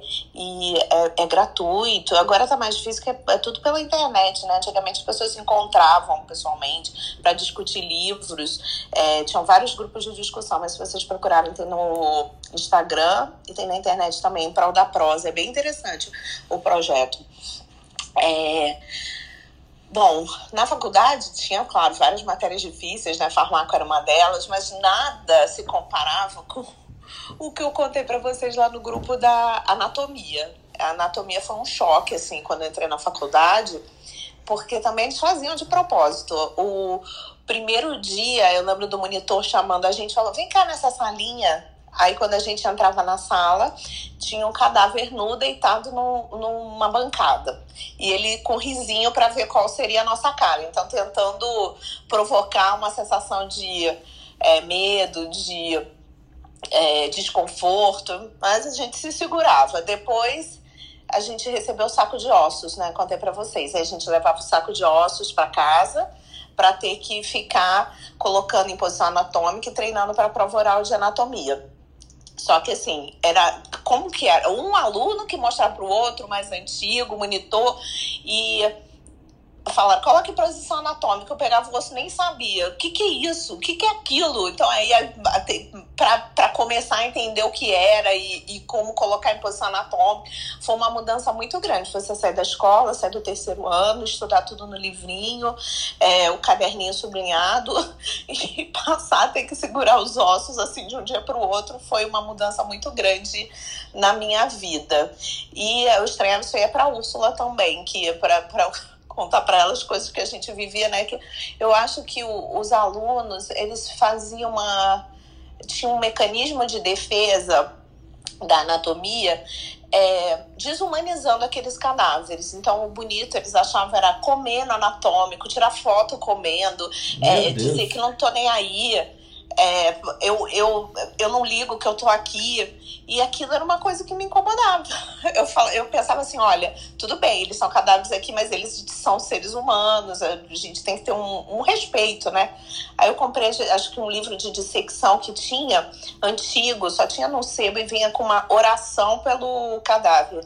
Aí eu peguei aquela oração lá que para dizendo que a gente respeitasse quem não não teve nada na vida e em última instância ainda se doava para a sociedade.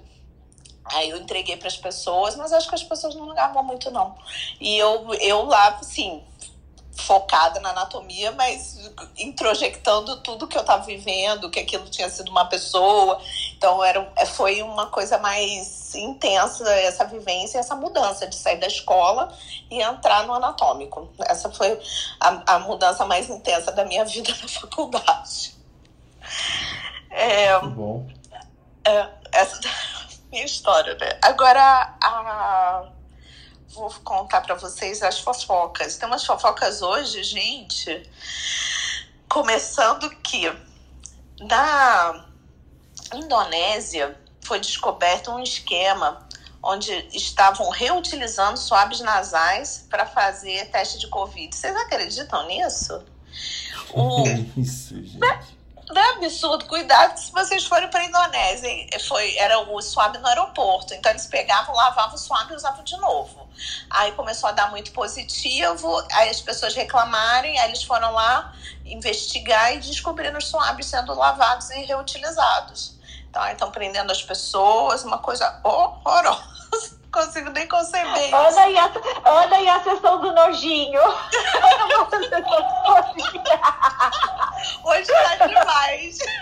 E aí, continuando nessa mesma atuada, no Reino Unido foi agora desma desmantelado um esquema em que eles estavam vendendo é, certificados de Covid negativo para as pessoas viajarem. E são, é o mesmo grupo que vendia passagens eles, é, com, com cartão de crédito roubado, que compra passagem das pessoas, eles agora evoluíram para venda também de certificado de Covid. E aí, até na entrevista pergunta, nossa, mas essas pessoas, a grande chance é que elas estejam positivas. Sim, é, elas provavelmente estão positivas e estão comprando um certificado negativo para elas poderem viajar. E o preço custa de 40 libras a 300 libras para você comprar esse certificado. Então, para dizer que quem quer fraudar frauda não vai, não vai ter segurança nesse mundo de que você, ah, porque ah, vamos, vamos fechar as fronteiras só para entrar com o certificado. E aí acontecem essas coisas. Sabe o que, que eles estavam fazendo aqui, Ana? Sabe o que eles estavam fazendo aqui? Eles estavam fazendo o seguinte, para passear ali nas Ilhas Canárias, no que o pessoal no, verão passado queria passear nesses lugares e não podia. Uhum. Sabe o que eles faziam? Marcava consulta no dentista nas Ilhas Canárias e aí mostrava no aeroporto que tinha uma consulta no dentista. E aí ia, passava a semana lá, e aí. E, e... Olha isso!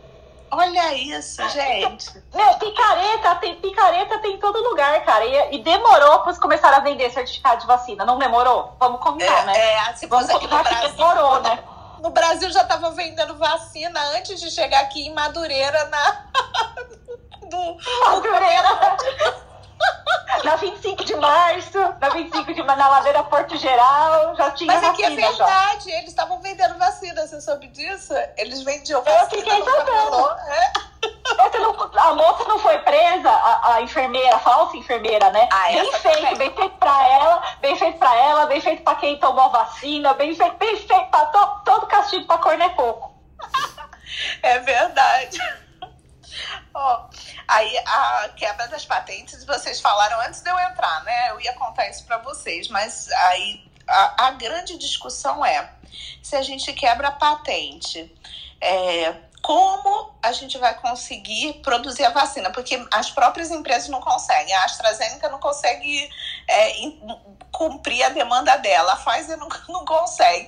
Aí vai que- quebrar a patente, aí fica essa interrogação como a gente vai conseguir quebrando a patente se a própria empresa não consegue, como ela vai conseguir passar, montar um centro em outro local e produzir vacina. Então essa é uma grande interrogação se isso daí vai vai resolver, né? Como a gente vai resolver essa questão? Eu Até, até quero comentar isso, segura as outras aí. É, pelos, é, ontem eu estava discutindo aqui em casa, é, assim, para Pfizer, a quebra de, de patente não vai fazer nada. Nada. É, a quantidade de, de outras patentes que eles têm, de outras coisas, é muito grande. Lógico, é, eles ainda vão realizar o lucro deles de 26 bilhões de dólares no ano que vem, é, só por causa de, dessa vacina. A barreira de entrada para quem quiser usar a patente quebrada para poder produzir a vacina, ela é muito alta. A tecnologia para produzir isso não é simples. Você precisa de um, um nível de segurança altíssimo. Então, quem que vai so quais são as empresas que vão sofrer com quebra de patente? São as cento e tantas outras empresas. É a Universidade Federal de Minas Gerais, por exemplo, que está lá investindo dinheiro público em fazer é, uma vacina e que vai ter a patente quebrada e toda possibilidade de ganho e para pagar o estudo que ela iria ter, ela não vai ter, porque ela não vai receber royalty caso alguém clone é, a propriedade intelectual para produzir a vacina do, do jeito que eles estão produzindo. Então, assim, para as blue chips, não vai significar nada a quebra de patente.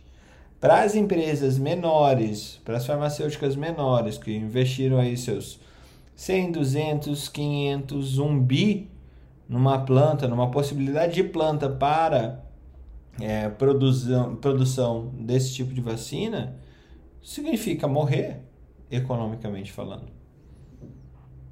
Verdade. A gente pensar desse lado, com certeza, porque até que são vacinas que têm uma tecnologia mais antiga e mais fácil de serem reproduzidas, né?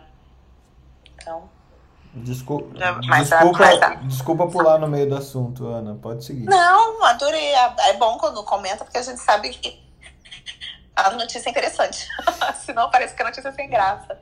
Eu acho que as principais notícias são essas. Tinha mais é, a Peloton, a gente já comentou até em outros, outros é, trocas aqui, que a, a- as mortes relacionadas às esteiras da Peloton, né? Agora morreu uma criança de seis anos e a Peloton resolveu fazer um recall das é, esteiras e pediu desculpas por não ter feito antes. Falou que deveria ter se é, posicionado antecipadamente e pediu desculpas pelo atraso, porque eles ficaram dizendo que não, que não. E aí agora estão fazendo recall das esteiras no, nos Estados Unidos e no Reino Unido. E fica a questão também em outros países como eles vão agir. Isso daí foi triste, né? Porque morreram várias crianças, mor- morreu é, pet, né? Que, que fica preso e até tem risco até para adulto também nas esteiras da Peloton. E como as pessoas estão muito em casa, fazendo exercício em casa por causa de lockdown, isso daí foi um problema sério.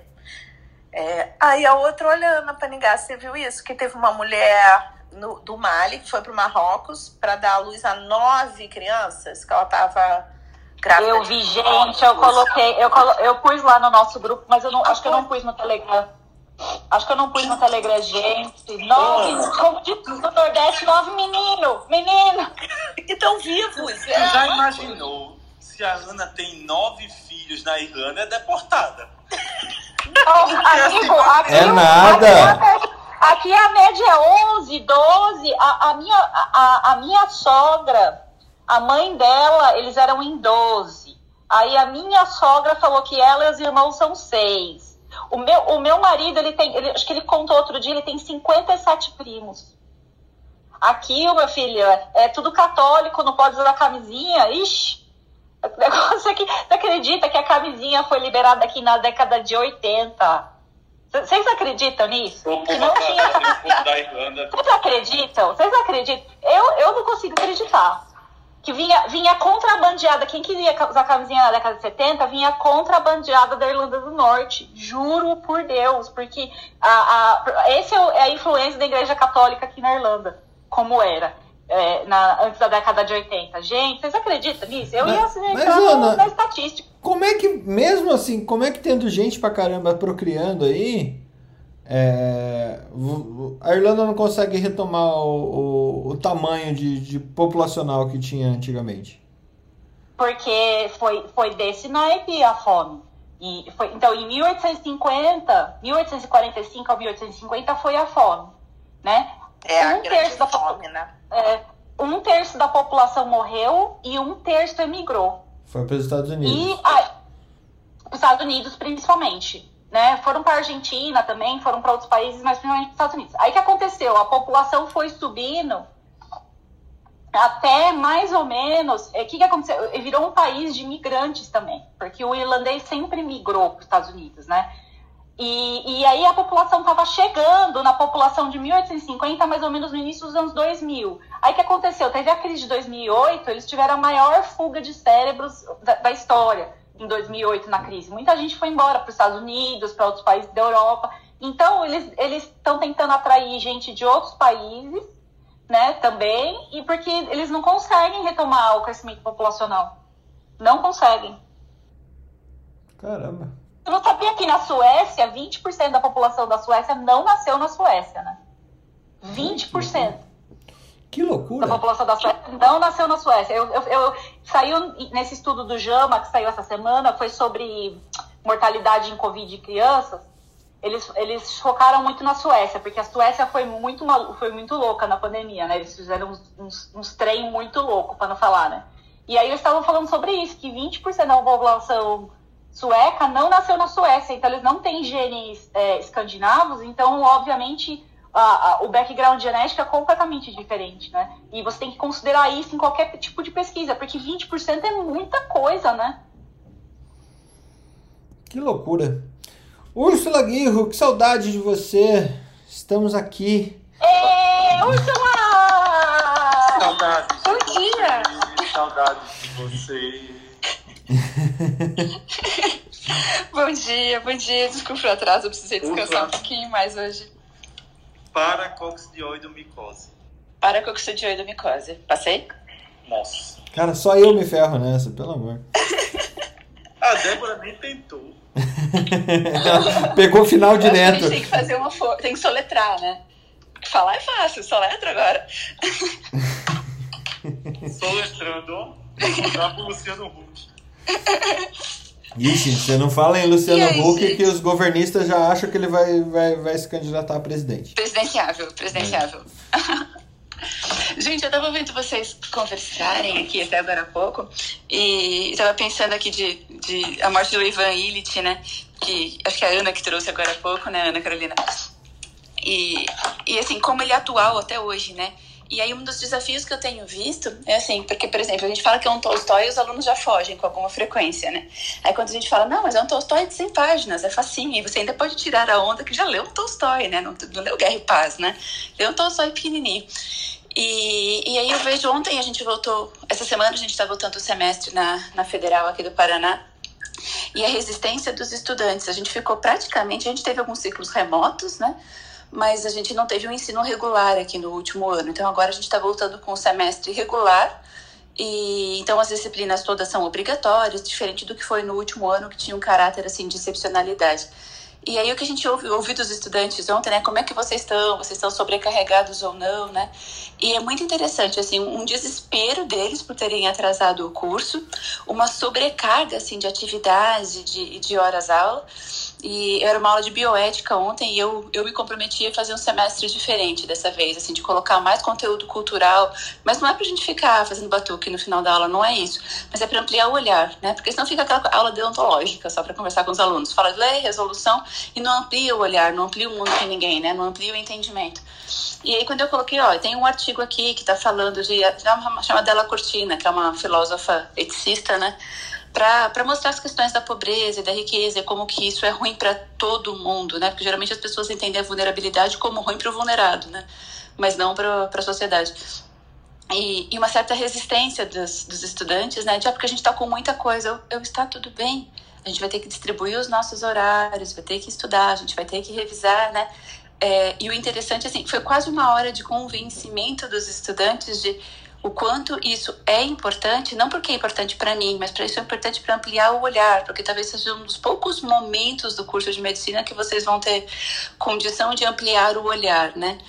E foi um, bocado de resistência, não há dúvida disso, né? Mas eu consegui, vou tentar. Depois, eu, ao longo das semanas, eu conto se efetivamente eu consegui. Mas, assim, um, um livro que eu gostaria de trazê-los para mostrar questões da terminalidade, que é um livro antigo, mas que eu diria que ele é super atual, só atualizando aí os personagens, é, é o Ivan Illich, é o médico do Ivan Illich, é a família do Ivan Illich, que não quer falar sobre doença, é a indiferença da esposa do Ivan, né? Que não, não quer se ligar com ele, com ele doente, porque não aguenta visualizar a doença e a, a, perda de posição social. Então, assim, olha como o Ivan Illich já, já era super século XXI e ele nem sabia, né? Como as questões eram exatamente iguais e como que a gente pode talvez ampliar o olhar por meio da literatura, por meio da cultura. E, e aí talvez essa sobrecarga dos estudantes, como ela ainda talvez atrapalhe. E aí eu fico me questionando assim, o que, como que a gente está ensinando esses futuros médicos a, a, a, enfrentar essas muitas perdas, tá, tá trazendo para o que a gente está como tema hoje, né? Como é que a gente ensina essa molecada aí que são adultos, né? E eles têm perdas próprias, eles estão adultecendo, né? Eles estão deixando uma adolescência e virando adulto, mas eles não são totalmente adultos ainda agora, né? Mas são cobrados como? É, a gente está ensinando eles a serem médicos, mas eles não são efetivamente médicos, são médicos em formação. Mas eu sempre brinco com eles, para mim vocês são médicos, é questão de tempo de ter um documento, mas vocês são médicos, então toda postura tem que ser médica a partir daqui para frente, né? As questões éticas, o comportamento, o comprometimento e por aí vai, né? Mas como eles duelam, como tem uma dicotomia ainda do querer ser médico, né? Mas eu não quero ter todas as responsabilidades ainda que são exigidas. E não sei, para mim, mim ficou bem esse, esse, questionamento, assim, como é que de fato a gente está ensinando a lidar com perdas quando a gente está num momento de ensino e, e, como que a gente lida com isso com eles, né? Como que a gente divide isso com eles? Porque nós também tivemos perdas, os meninos, as meninas, os estudantes tiveram muita perda ao longo desse ano, assim, ah, eu atrasei um ano o meu curso, e eu pensando, nossa, como eu devia ter trancado um ano para ter tido uma vivência e ter amadurecido. Mas para eles, este um ano é uma perda irreparável, assim, é de um sofrimento gigantesco, né? Então só nos resta acolher e tentar introduzir o quanto isso talvez não vai fazer tanta diferença lá no futuro, mas como que a gente pode aproveitar desta oportunidade que é é inegável, né? Ela tá aí, o ano ficou parado, eles não tiveram aula direito por um ano para reintroduzi-los na formação médica e, e tirar algum caldo dessa enfim, dessa pandemia, dessa dor e, e, tirar algum aprendizado. Acho que é isso, mas acho que eles tinham que ler Ivan Illich. Vou levar isso na próxima aula, vamos ver, depois eu conto. Eu fico assustado com o poder de síntese da Úrsula, cara. É, é incrível. Úrsula, fã, total fã. É, várias coisas que você me falou, assim, lidando com os acadêmicos de medicina, me assustam a maneira que eles estão sendo orientados a aprender medicina.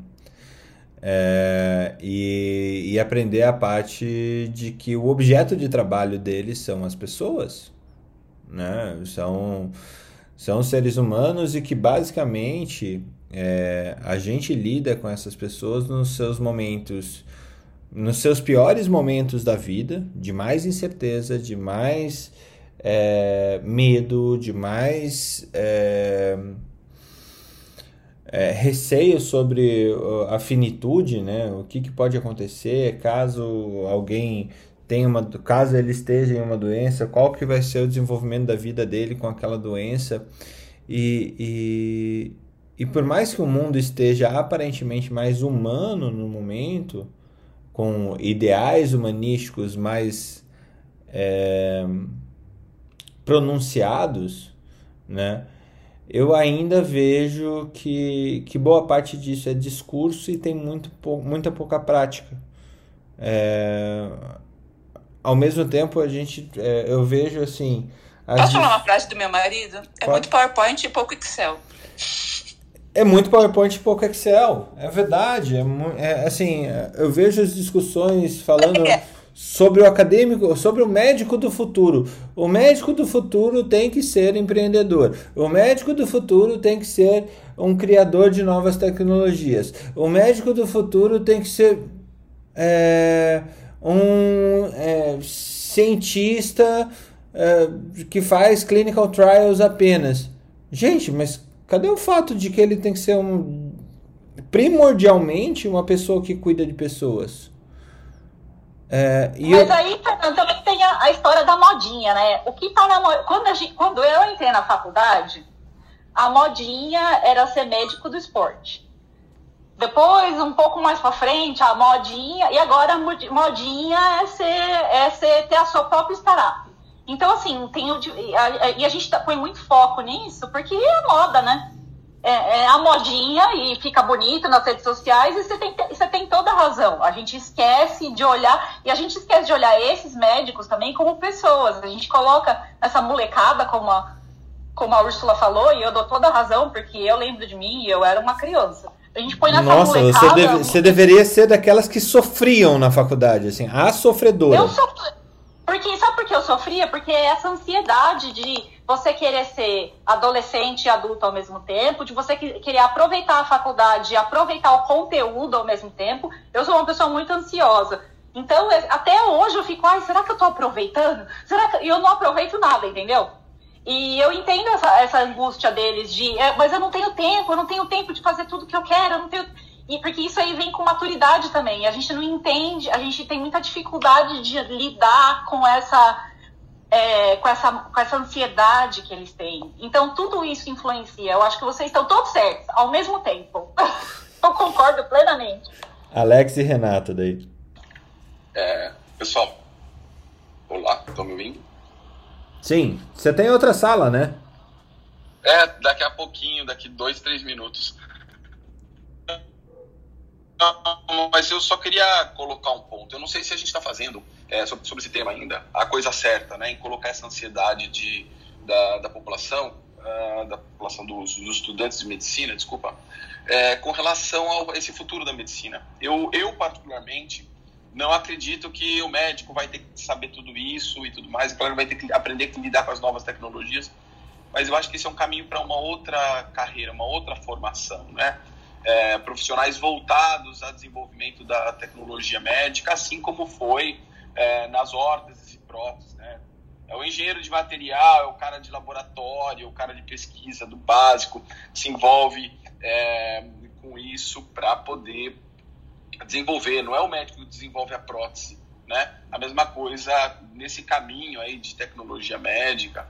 Eu acredito que é uma pessoa com carreira de científica, é, e aí até, até pode ser o médico que siga essa carreira, mas também vão ter outras pessoas de outras áreas é, que vão estar tá atuando nisso. Né? Então a gente, não sei se precisa dar essa ansiedade, pessoal, a ansiedade talvez seja na linguagem do, do uso da tecnologia, o paciente também não é o mesmo, as doenças não são as mesmas, né? Esse mundo em constante é, mudança. E lembra, a gente falou lá do, do mundo Bunny, né? Então tem um, um mundo diferente ainda para chegar, né? É, mais para frente, né? Que, que, que, é um cenário que, que não necessariamente exige é, a formação médica, talvez, para atuar em certos, certos segmentos de tecnologia de saúde e tudo mais, né? É isso que a gente tem que pensar, né? Hum, muito bom. É, o que me. Alex, até falando nisso, o que me, me, me dá no meio é, é é essa gurologia toda, né? Porque agora, como é modinha que a Ana falou e tal, e daí tem um monte de não, porque você tem que fazer isso, você tem que fazer. Cara, saber lidar com Excel é uma coisa que você tem que saber agora, não é amanhã. Saber, saber lidar com um número, desde que a epidemiologia foi inventada, você precisa aprender a lidar. É, não tem nada de novo nas bases fundamentais para você aprender, só que o que eu tô vendo hoje, que é a modinha, é querer pular etapas para ser um empreendedor da saúde ou coisa parecida. Ô, Fernando, Hum, deixa eu contribuir um pouquinho aí, porque eu tenho contato também com, com os alunos de medicina, né, dou aula de semiologia médica, o terceiro período, semio 3, né?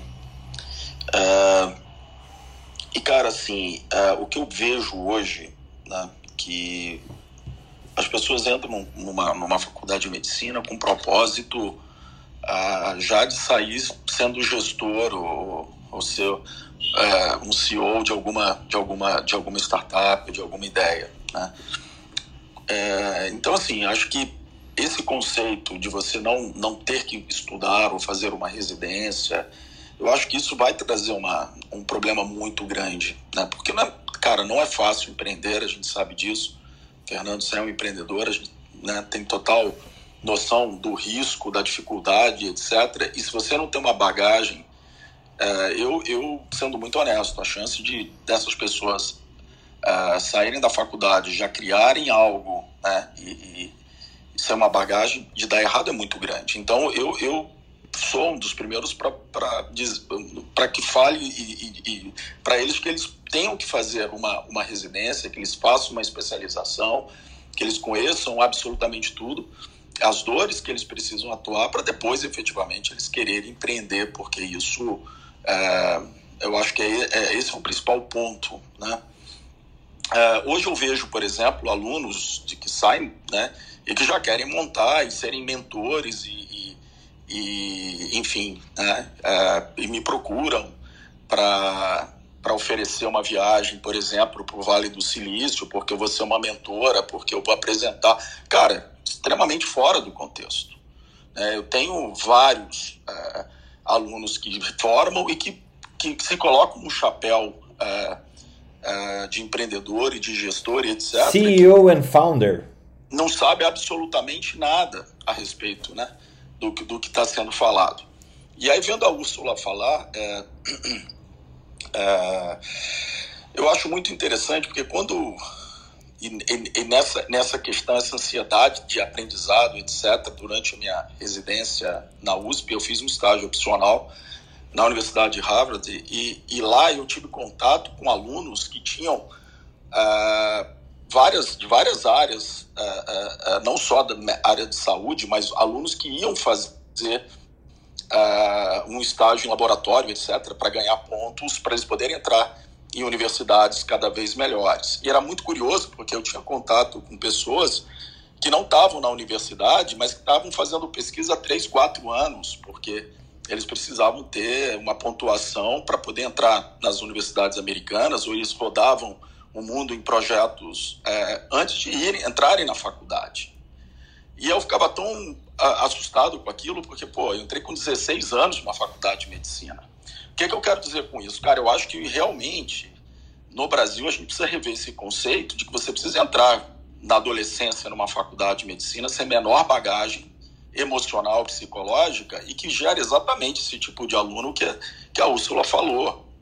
Eu acho que essas pessoas têm que ter um track record de chegar e, cara, rodar o mundo e conhecer outras culturas, outros povos, outros problemas, e até ver se de fato querem fazer medicina, né? Porque é, senão a gente não consegue olhar é, para dentro é, desses jovens que ingressam na faculdade e, e, que muitas vezes não têm uma bagagem estrutural, emocional para fazer um curso que é extremamente é, complicado. Todo mundo aqui que fez sabe o que eu estou falando, né? Então, assim, é, eu, eu acho, Ana, é, que você é, vendo você falar, eu acho que essa ansiedade vem da nossa própria casa, né? É, aquele papo, né, que o pai e a mãe, ó, se passar na faculdade, tem que fazer. Antigamente era direito, engenharia, né, Felipe, ou medicina, não tinha é, engenharia de computação, computação, ciência de. Não tinha nada disso, cara. Então, é, e se você passasse, havia aquela promessa que nunca era cumprida de vou te dar um carro.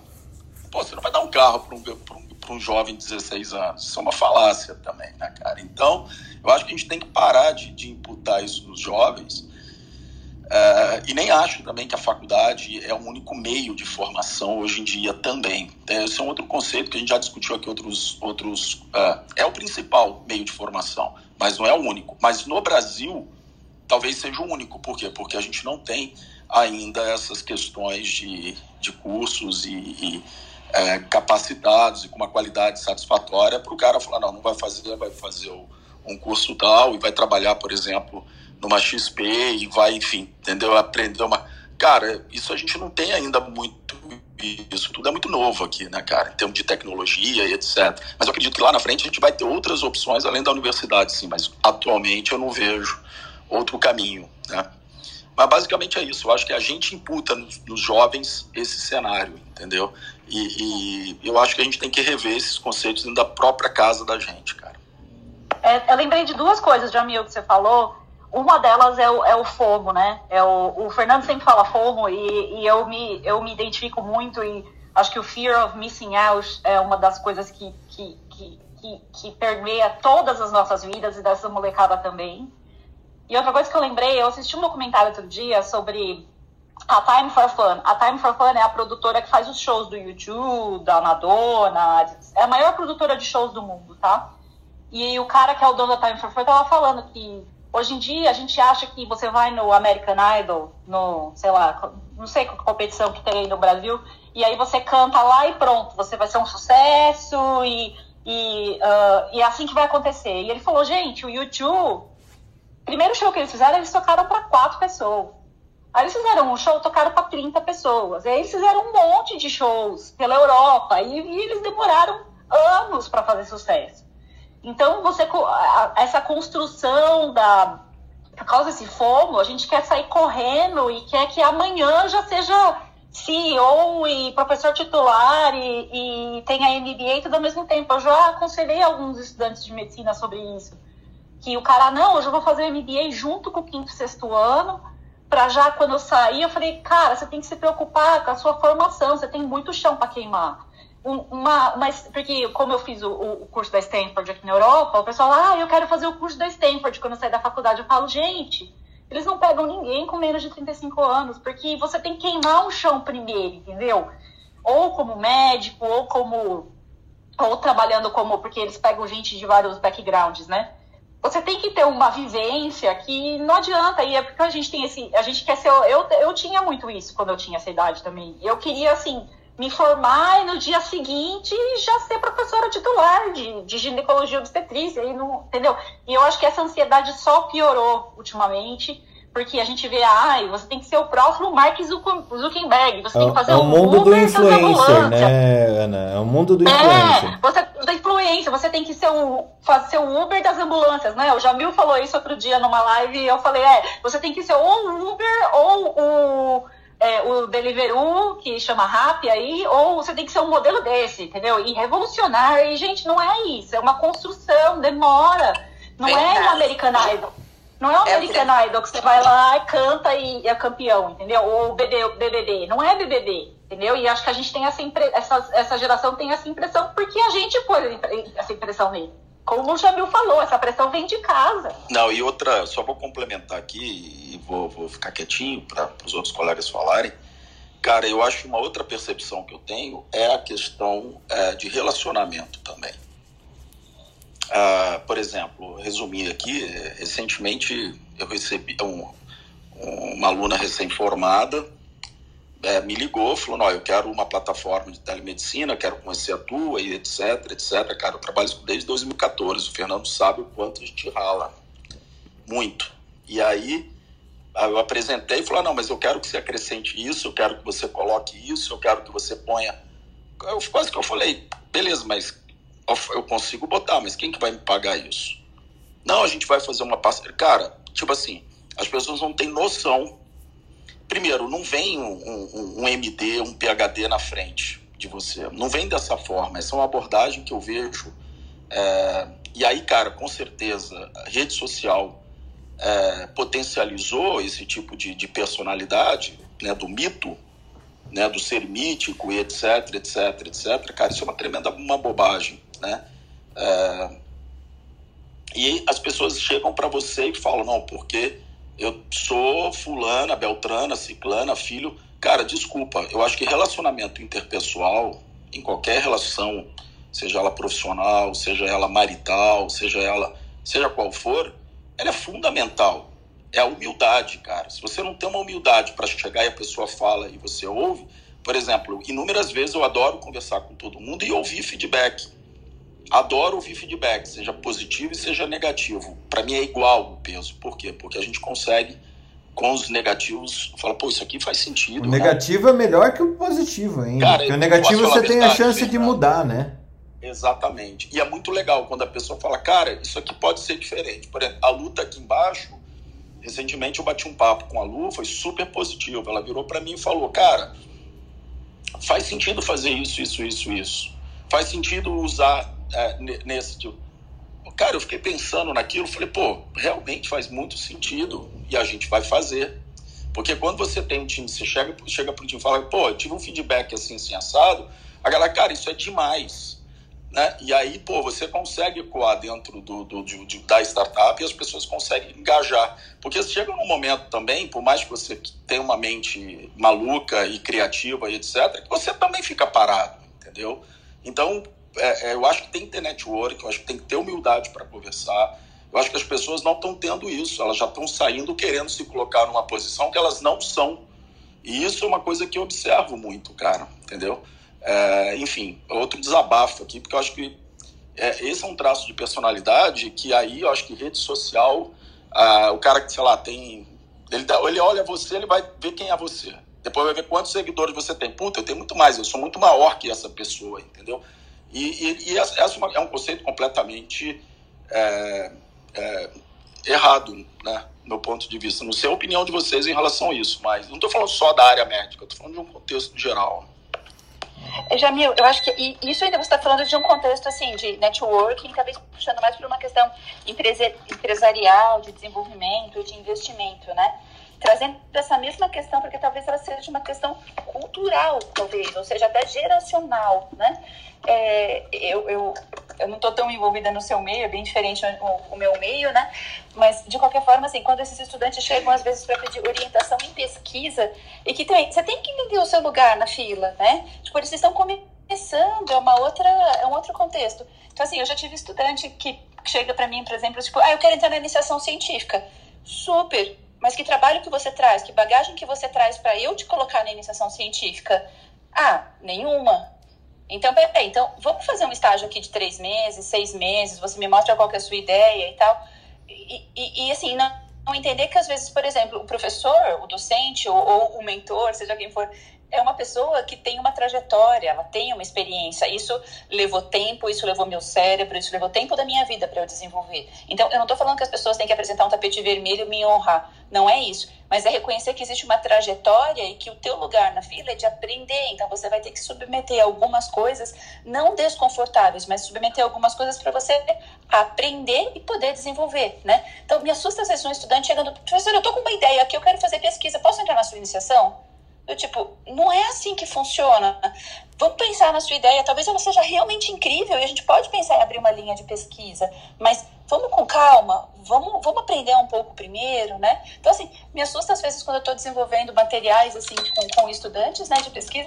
Ah, não, professora, é, eu já sei. Não, eu não concordo.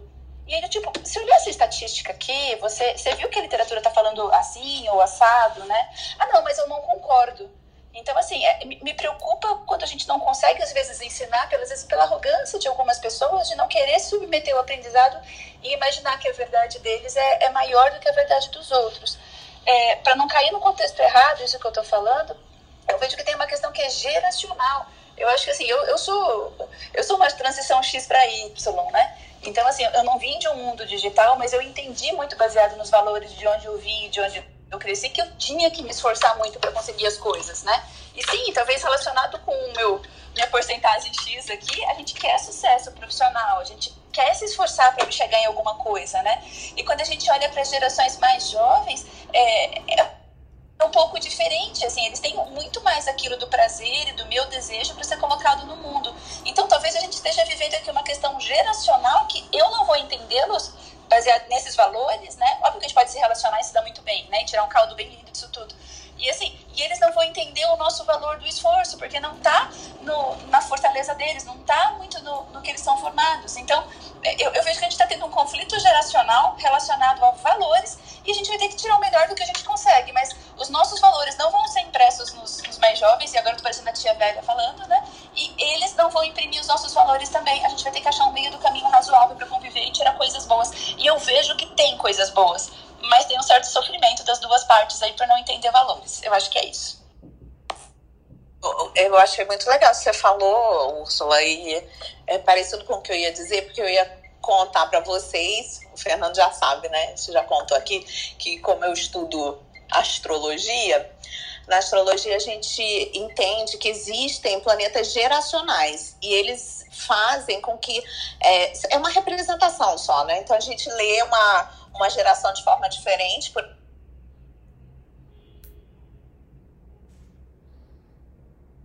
Ó, Mer Mercúrio entrou retrógrado bem agora não, e parou não, o dela. Né? Acho que abduziram ela.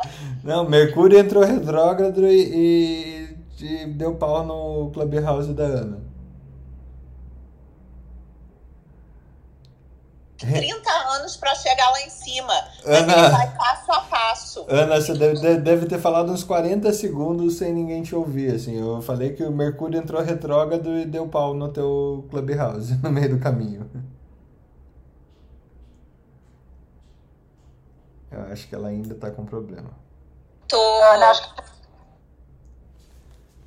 Ana? História, porque eu tô na rua. Eu tô esse CH tá muito escorpião. Esse CH tá muito escorpião, esse Clubhouse.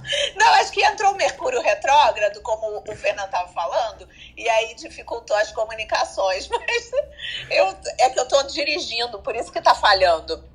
Hum. Vocês, mas eu conto outro dia, então, para vocês. Então, vocês não estão escutando, né? Eu conto depois. Antes de fechar, eu queria ouvir o Renato. O Renato trabalha com aceleradora e tal, deve ouvir também. Eu ouço direto um monte de acadêmicos super inteligente querendo dominar o mundo e tudo mais. É, Renato, como é que tá essa história? O que, que você tem visto assim como um, um outsider da medicina que acaba investindo nas pessoas que fazem medicina para trazer essas soluções para esse mundo? Bom dia, Fernando. Obrigado pela, pelo espaço para falar. Bom, primeiro, uh, os comentários sobre startups. É, eu vou é, sugerir para os colegas médicos aí para não, não se deixarem levar pela imprensa ou pelo, pelo pessoal mais barulhento. Porque eu entendo o que vocês falam sobre, ah, tem, todo mundo tem que ser empreendedor, tal, da modinha. Isso realmente está acontecendo. Só que o que está lá mesmo, no, a linha de frente do empreendedorismo não tem nada a ver com isso, gente. Então, quem quiser realmente conhecer um pouco mais sobre empreendedorismo, me acha aí. É, eu, eu, a gente pode, vocês podem acompanhar alguma startup, alguma coisa do interesse de vocês, para completar a, a visão de vocês sobre startups com a realidade mesmo do dia a dia. É, eu sou formada em inovação, então eu tenho bastante contato com startup e eu sei que isso é modinha. Eu não estou falando que que eu, eu é, sou contra eu... isso. Inclusive, eu sou formada em startup. Eu, é parte da minha formação. É que a modinha é o que está nas redes sociais e nas notícias. É, né? Não acho que seja o caso, Renato. Assim, eu tenho uma experiência já de atuando nesse meio já há nove anos. Não, não, não é uma questão de comparação de experiência mas já lidei com muitas empresas que ainda estão vivas, que passaram por rodadas de investimento e fui professor universitário e vejo os acadêmicos de medicina e médicos jovens querendo entrar nesse mundo. Não, não acho que é uma questão de desconexão com o assunto, nem com, com ignorância das pessoas que estão aqui. Olha, eu fiz esse comentário porque alguém falou sobre, ah, você tem que ser empreendedor, ah, você vai ser mentor, tem uma viagem para o Vale do Silício. Essa é a parte que eu, eu acho que é um ruído é, desnecessário. Mas eu queria comentar de verdade mesmo sobre dois assuntos aí que eu acho que são críticos e que não estão na medicina, mas acabam fazendo parte da vida da gente, que é RH, né, gestão de pessoas e administração de empresas de negócios, né? porque eu acho que a gente passou da época onde as, as áreas especializadas, né, podem ficar distante dessas duas disciplinas. Então, vou dar um exemplo. Semana passada, eu passei duas horas explicando para uma recém-formada em arquitetura na USP, explicando para ela como é que era tributação, como é que era regime de, de tributação, como é que era recolhimento de impostos, como é que ela tinha que abrir a empresa, como é que era contratar um, um contador. Quem, quem já abriu empresa sabe da complicação que é. E a pessoa era uma arquiteta. Então, assim, eu acho que passou da época das faculdades é, darem uma formação básica para todos os profissionais, para todas as áreas, porque está impossível viver sem isso. E também está impossível viver sem um beabá de gestão de pessoas, que o gap geracional está muito maior. É, outro dia me disseram que uh, um sinal de ficar velho, e eu vou fazer 60 ano que vem, né? Um sinal de ficar é quando a gente reclama dos mais novos. Então eu, eu, eu uh, assumo esse papel, porque eu também tenho reclamado dos mais novos, mas a gente não tem opção, né? Porque são eles que, que estão aí que vão nos substituir. Então, eu acho que é necessário para todos nós, médicos, arquitetos, advogados, um mínimo de gestão de empresas e um mínimo de gestão de pessoas. É, essa separação é, perpendicular né, que, que, se praticava já não, não dá mais para continuar. Era isso. Obrigado pela oportunidade, gente. Bom dia. Obrigado, Renato. Nisso eu, nesse ponto eu concordo plenamente. Assim, é, uh, falta um conhecimento das coisas que deveriam tangenciar as nossas vidas. É, e daí a, as faculdades estão tentando fazer isso de alguma forma, estão jogando no primeiro ano ou no terceiro ano. Eu estou falando daí das faculdades de saúde, de medicina, que formam profissionais liberais, a sua essência. Né? Isso eu concordo totalmente também do que ele falou é, falta esse conhecimento, né? Eu não concordo com essa explosão de gênios aí que todo mundo quer ser o Zuckerberg, né? Mas realmente falta esse, é, tem esse gap nas faculdades, sim. Hum, mas eu acho, assim, para fechar essa coisa, eu... voltando aí na faculdade de medicina, cara, na minha época o, o, o tesão do negócio era você fazer um transplante. O tesão do negócio era você tratar um câncer, você salvar a vida de uma pessoa usando o máximo que existe da tecnologia. Tipo, a TI era, é, continua sendo fichinha perto da, da, da capacidade de você pegar um órgão é, de outra pessoa, colocar em, na pessoa. É, que precisa daquele órgão e ao mesmo, ao mesmo tempo setar aquele organismo biológico para aceitar esse órgão. Cara, o nível de tecnologia que isso necessita é gigantesco. E parece que havia uma construção antes uh, dos cursos da saúde, pelo menos, ou da medicina, que seja, é, que você chegava, você olhava você entrando no primeiro ano e quanto tempo você ia demorar para você ser o cara que fazia esse transplante, né? É, quanto tempo que você de demoraria, quais eram os treinamentos que você deveria passar, quais eram os caminhos. E de repente parece que a gente não tem esse caminho, o caminho todo ficou míope. As pessoas querem o resultado e não querem o caminho não querem o resultado do caminho, o, desenvolvimento que o caminho proporciona, né? Ou o, o, o caminho que o desenvolvimento proporciona. Eu acho que, é, então, eu acho que a gente está num impasse de formação, acredito ainda, e daí tendo o meu ponto de, de vista aqui como, como a, a, a origem disso, é, ainda acredito que a gente está ensinando medicina para 20 anos atrás, tanto para gerações de 20 anos atrás, que já são duas. Se a gente pegar de, de, de 2000 para cá, a gente tem duas gerações que pensam completamente diferente entre os estudantes de medicina. Eu sou formado em 2013, o cara que é formado em 2015, ele pensa completamente diferente de mim. É, e e a gente não sabe, não, as universidades, as faculdades, o sistema formador como um todo, não está conseguindo contemplar isso na sua, no, no seu desenvolvimento. E daí as pessoas estão indo atrás de gurus. Porque gurus eh, atingiram um destaque que às vezes eles não fizeram nada, só estão repetindo, né? Isso que eu acho complicado. Mas é, eu acho que as palavras que a, que a Úrsula trouxe, a ideia aqui era como aprender a lidar com as perdas, né? Um pouco das perdas uh, que todos nós tivemos nesse ano e como ensinar esse lidar com as perdas. Antes a gente aprendia no, no corredor do hospital. Hoje há sistema de ensino que nem corredor de hospital tem para passar com os alunos. É, porque hoje a gente vive num sistema de metodologias ativas de ensino e laboratório de simulação realística. É, bom, é muito pano para manga nisso. Começando de baixo para cima, eu já estourei meu tempo, meu filho está me olhando com cara brava já. É, para dar para abrir para amanhã, que é sexta-feira. Bom dia a todos. Renato, deixa o seu, seu bom dia aí para o pessoal e a gente vai passando de, cima, de baixo para cima. Felipe, Newton, Úrsula, Ana, Jamil e Ana. Bom dia. Bom dia, pessoal. É, tenho muito prazer de participar disso, mesmo não sendo médico e vendo que é, muito do que da, das aflições, das preocupações que vocês passam está acontecendo é, em outras áreas e nas startups também. Com certeza. Felipe, bom dia.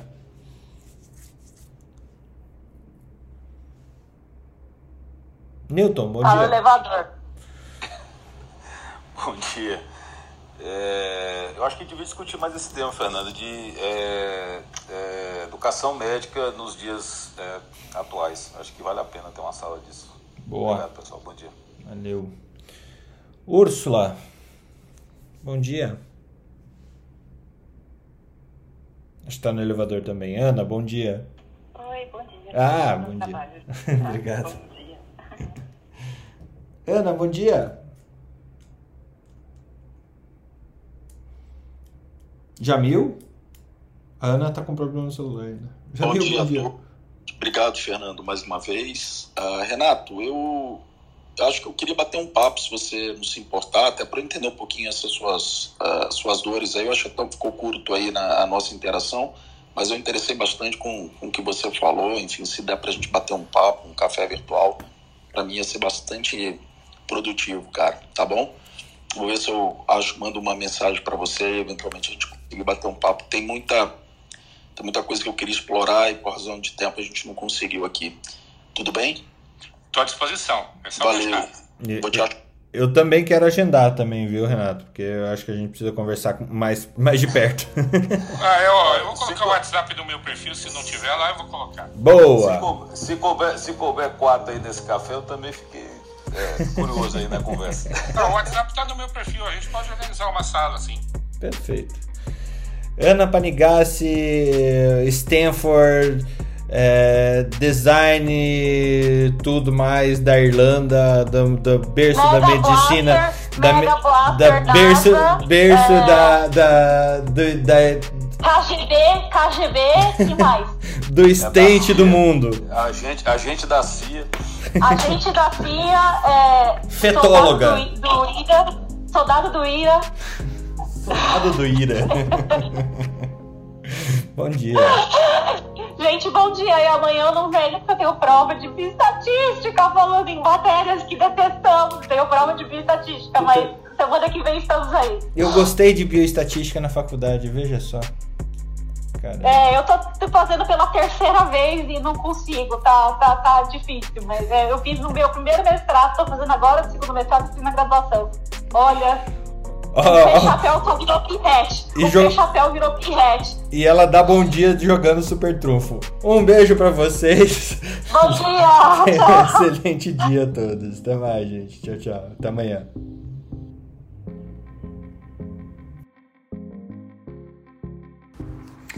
Academia Médica. Bem-vindo à revolução do conhecimento em saúde.